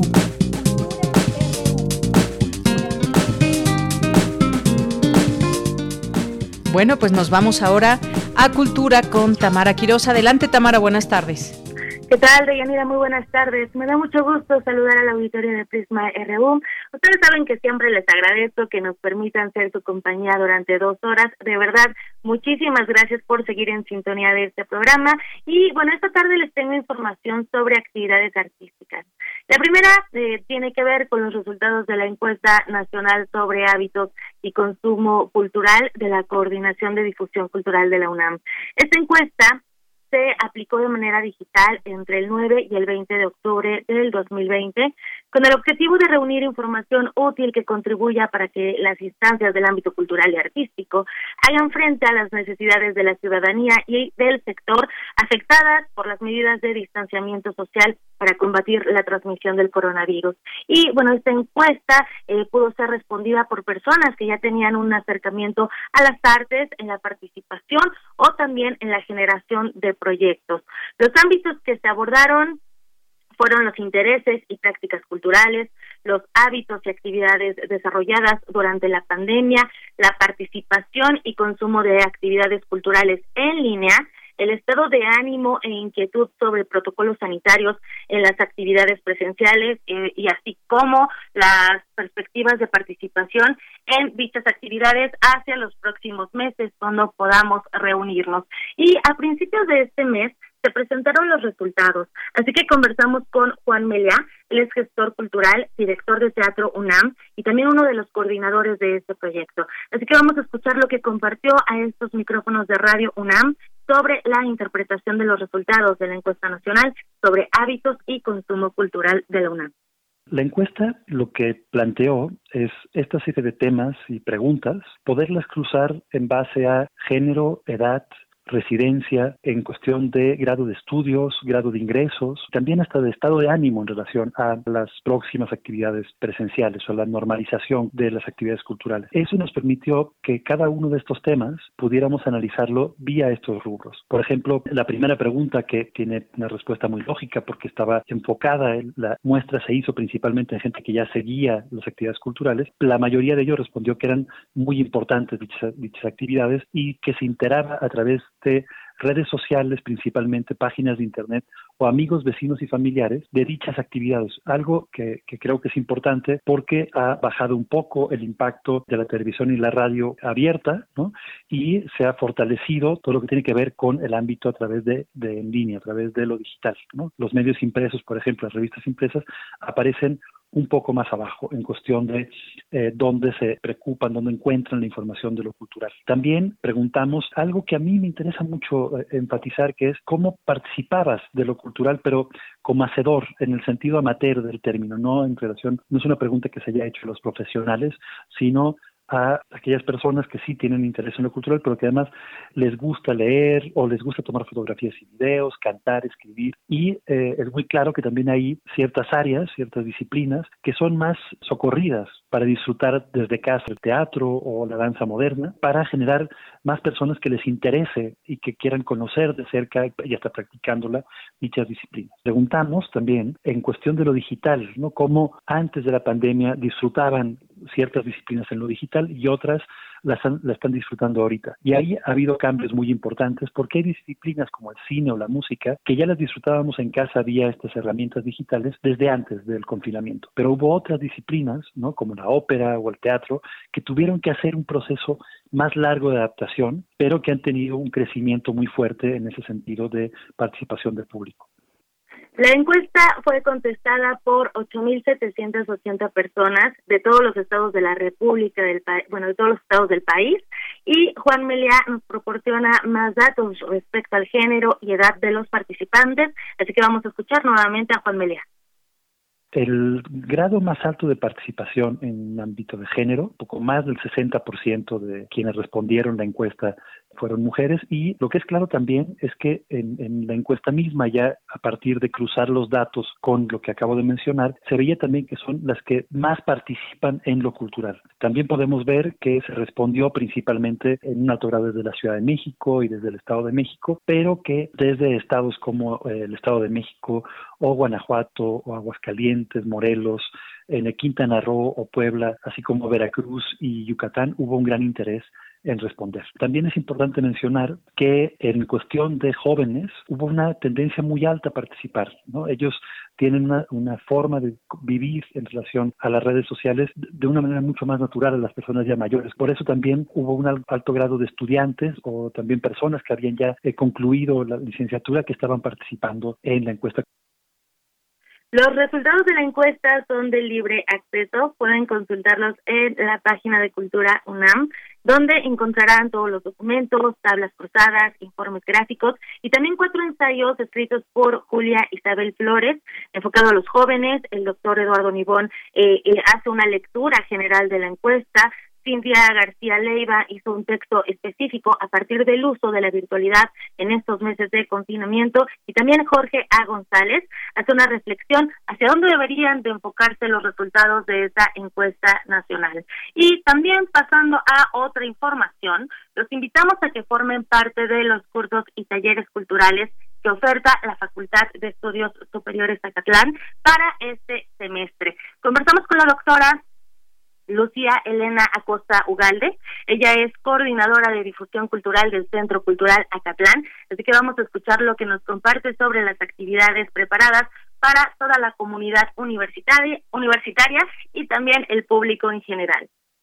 Un saludo a todo el auditorio. La Facultad de Estudios Superiores Acatlán siempre ha ofertado cursos y talleres culturales. En esta ocasión, desde el semestre pasado y casi finales del antepasado, nuestra modalidad se fue en línea. Entonces, efectivamente, nuestra idea es comprender que al final de cuentas cursos y talleres forman parte de la formación integral. O sea, no nos podemos visualizar sin alguna actividad que tenga que ver con el arte y la cultura. Actualmente, nosotros estamos ofertando 58 cursos y talleres grupales, seis clases individuales, todo esto atendido por 39 profesores. En este momento estamos transmitiendo clases abiertas de tal suerte que la gente que se interese en específicamente qué es lo que se realiza en cada curso o taller. También acabamos de concluir una muestra de talleres culturales para que se empapen un poquito más ¿Cuáles son los grandes retos? Pues precisamente trasladar un escenario presencial a un escenario en línea. Ese yo creo que es el reto fundamental y también convencer justamente a los usuarios de que la calidad ahí está, los profesores supervisan, no se trata de que yo estuviera viendo una clase en video, sino que los profesores están atentos, por ejemplo, en una clase de danza a los movimientos que hacen los alumnos,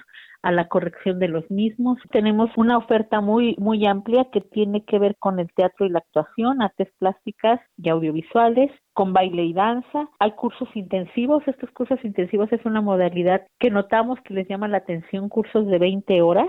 Esos se imparten de manera mensual. Música, yoga y meditación. Sobra decir que las clases de meditación son sumamente buscadas también. Esta fue la voz de la doctora Lucía Elena Costa, coordinadora de difusión cultural del Centro Cultural Acatlán. El periodo de inscripciones para los cursos y talleres es hasta el 27 de febrero. El periodo de clases es del 1 de marzo al 5 de junio de este año, de 2021.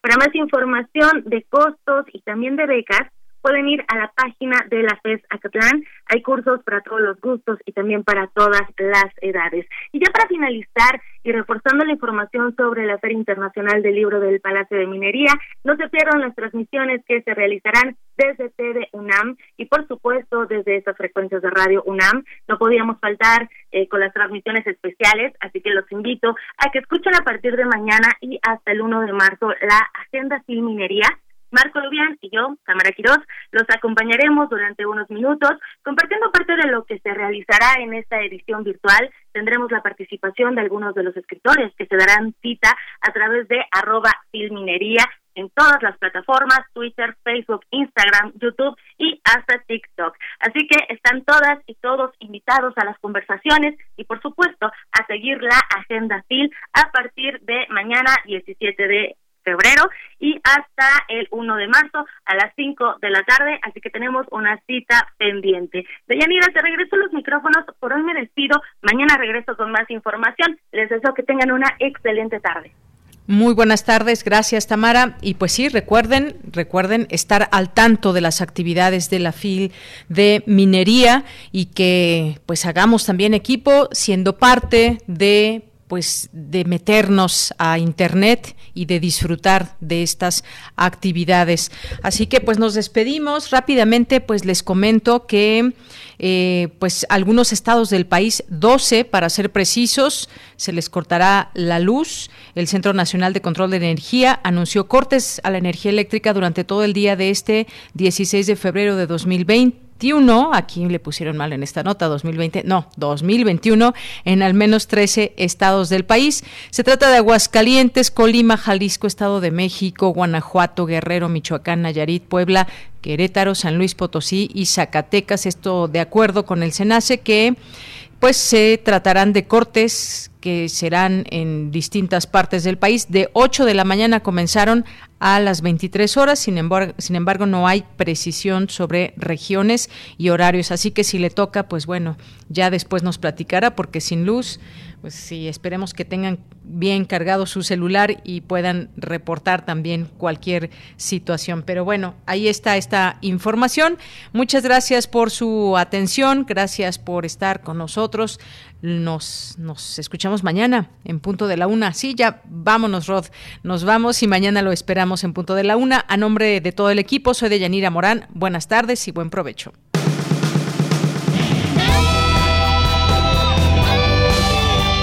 Prisma RU.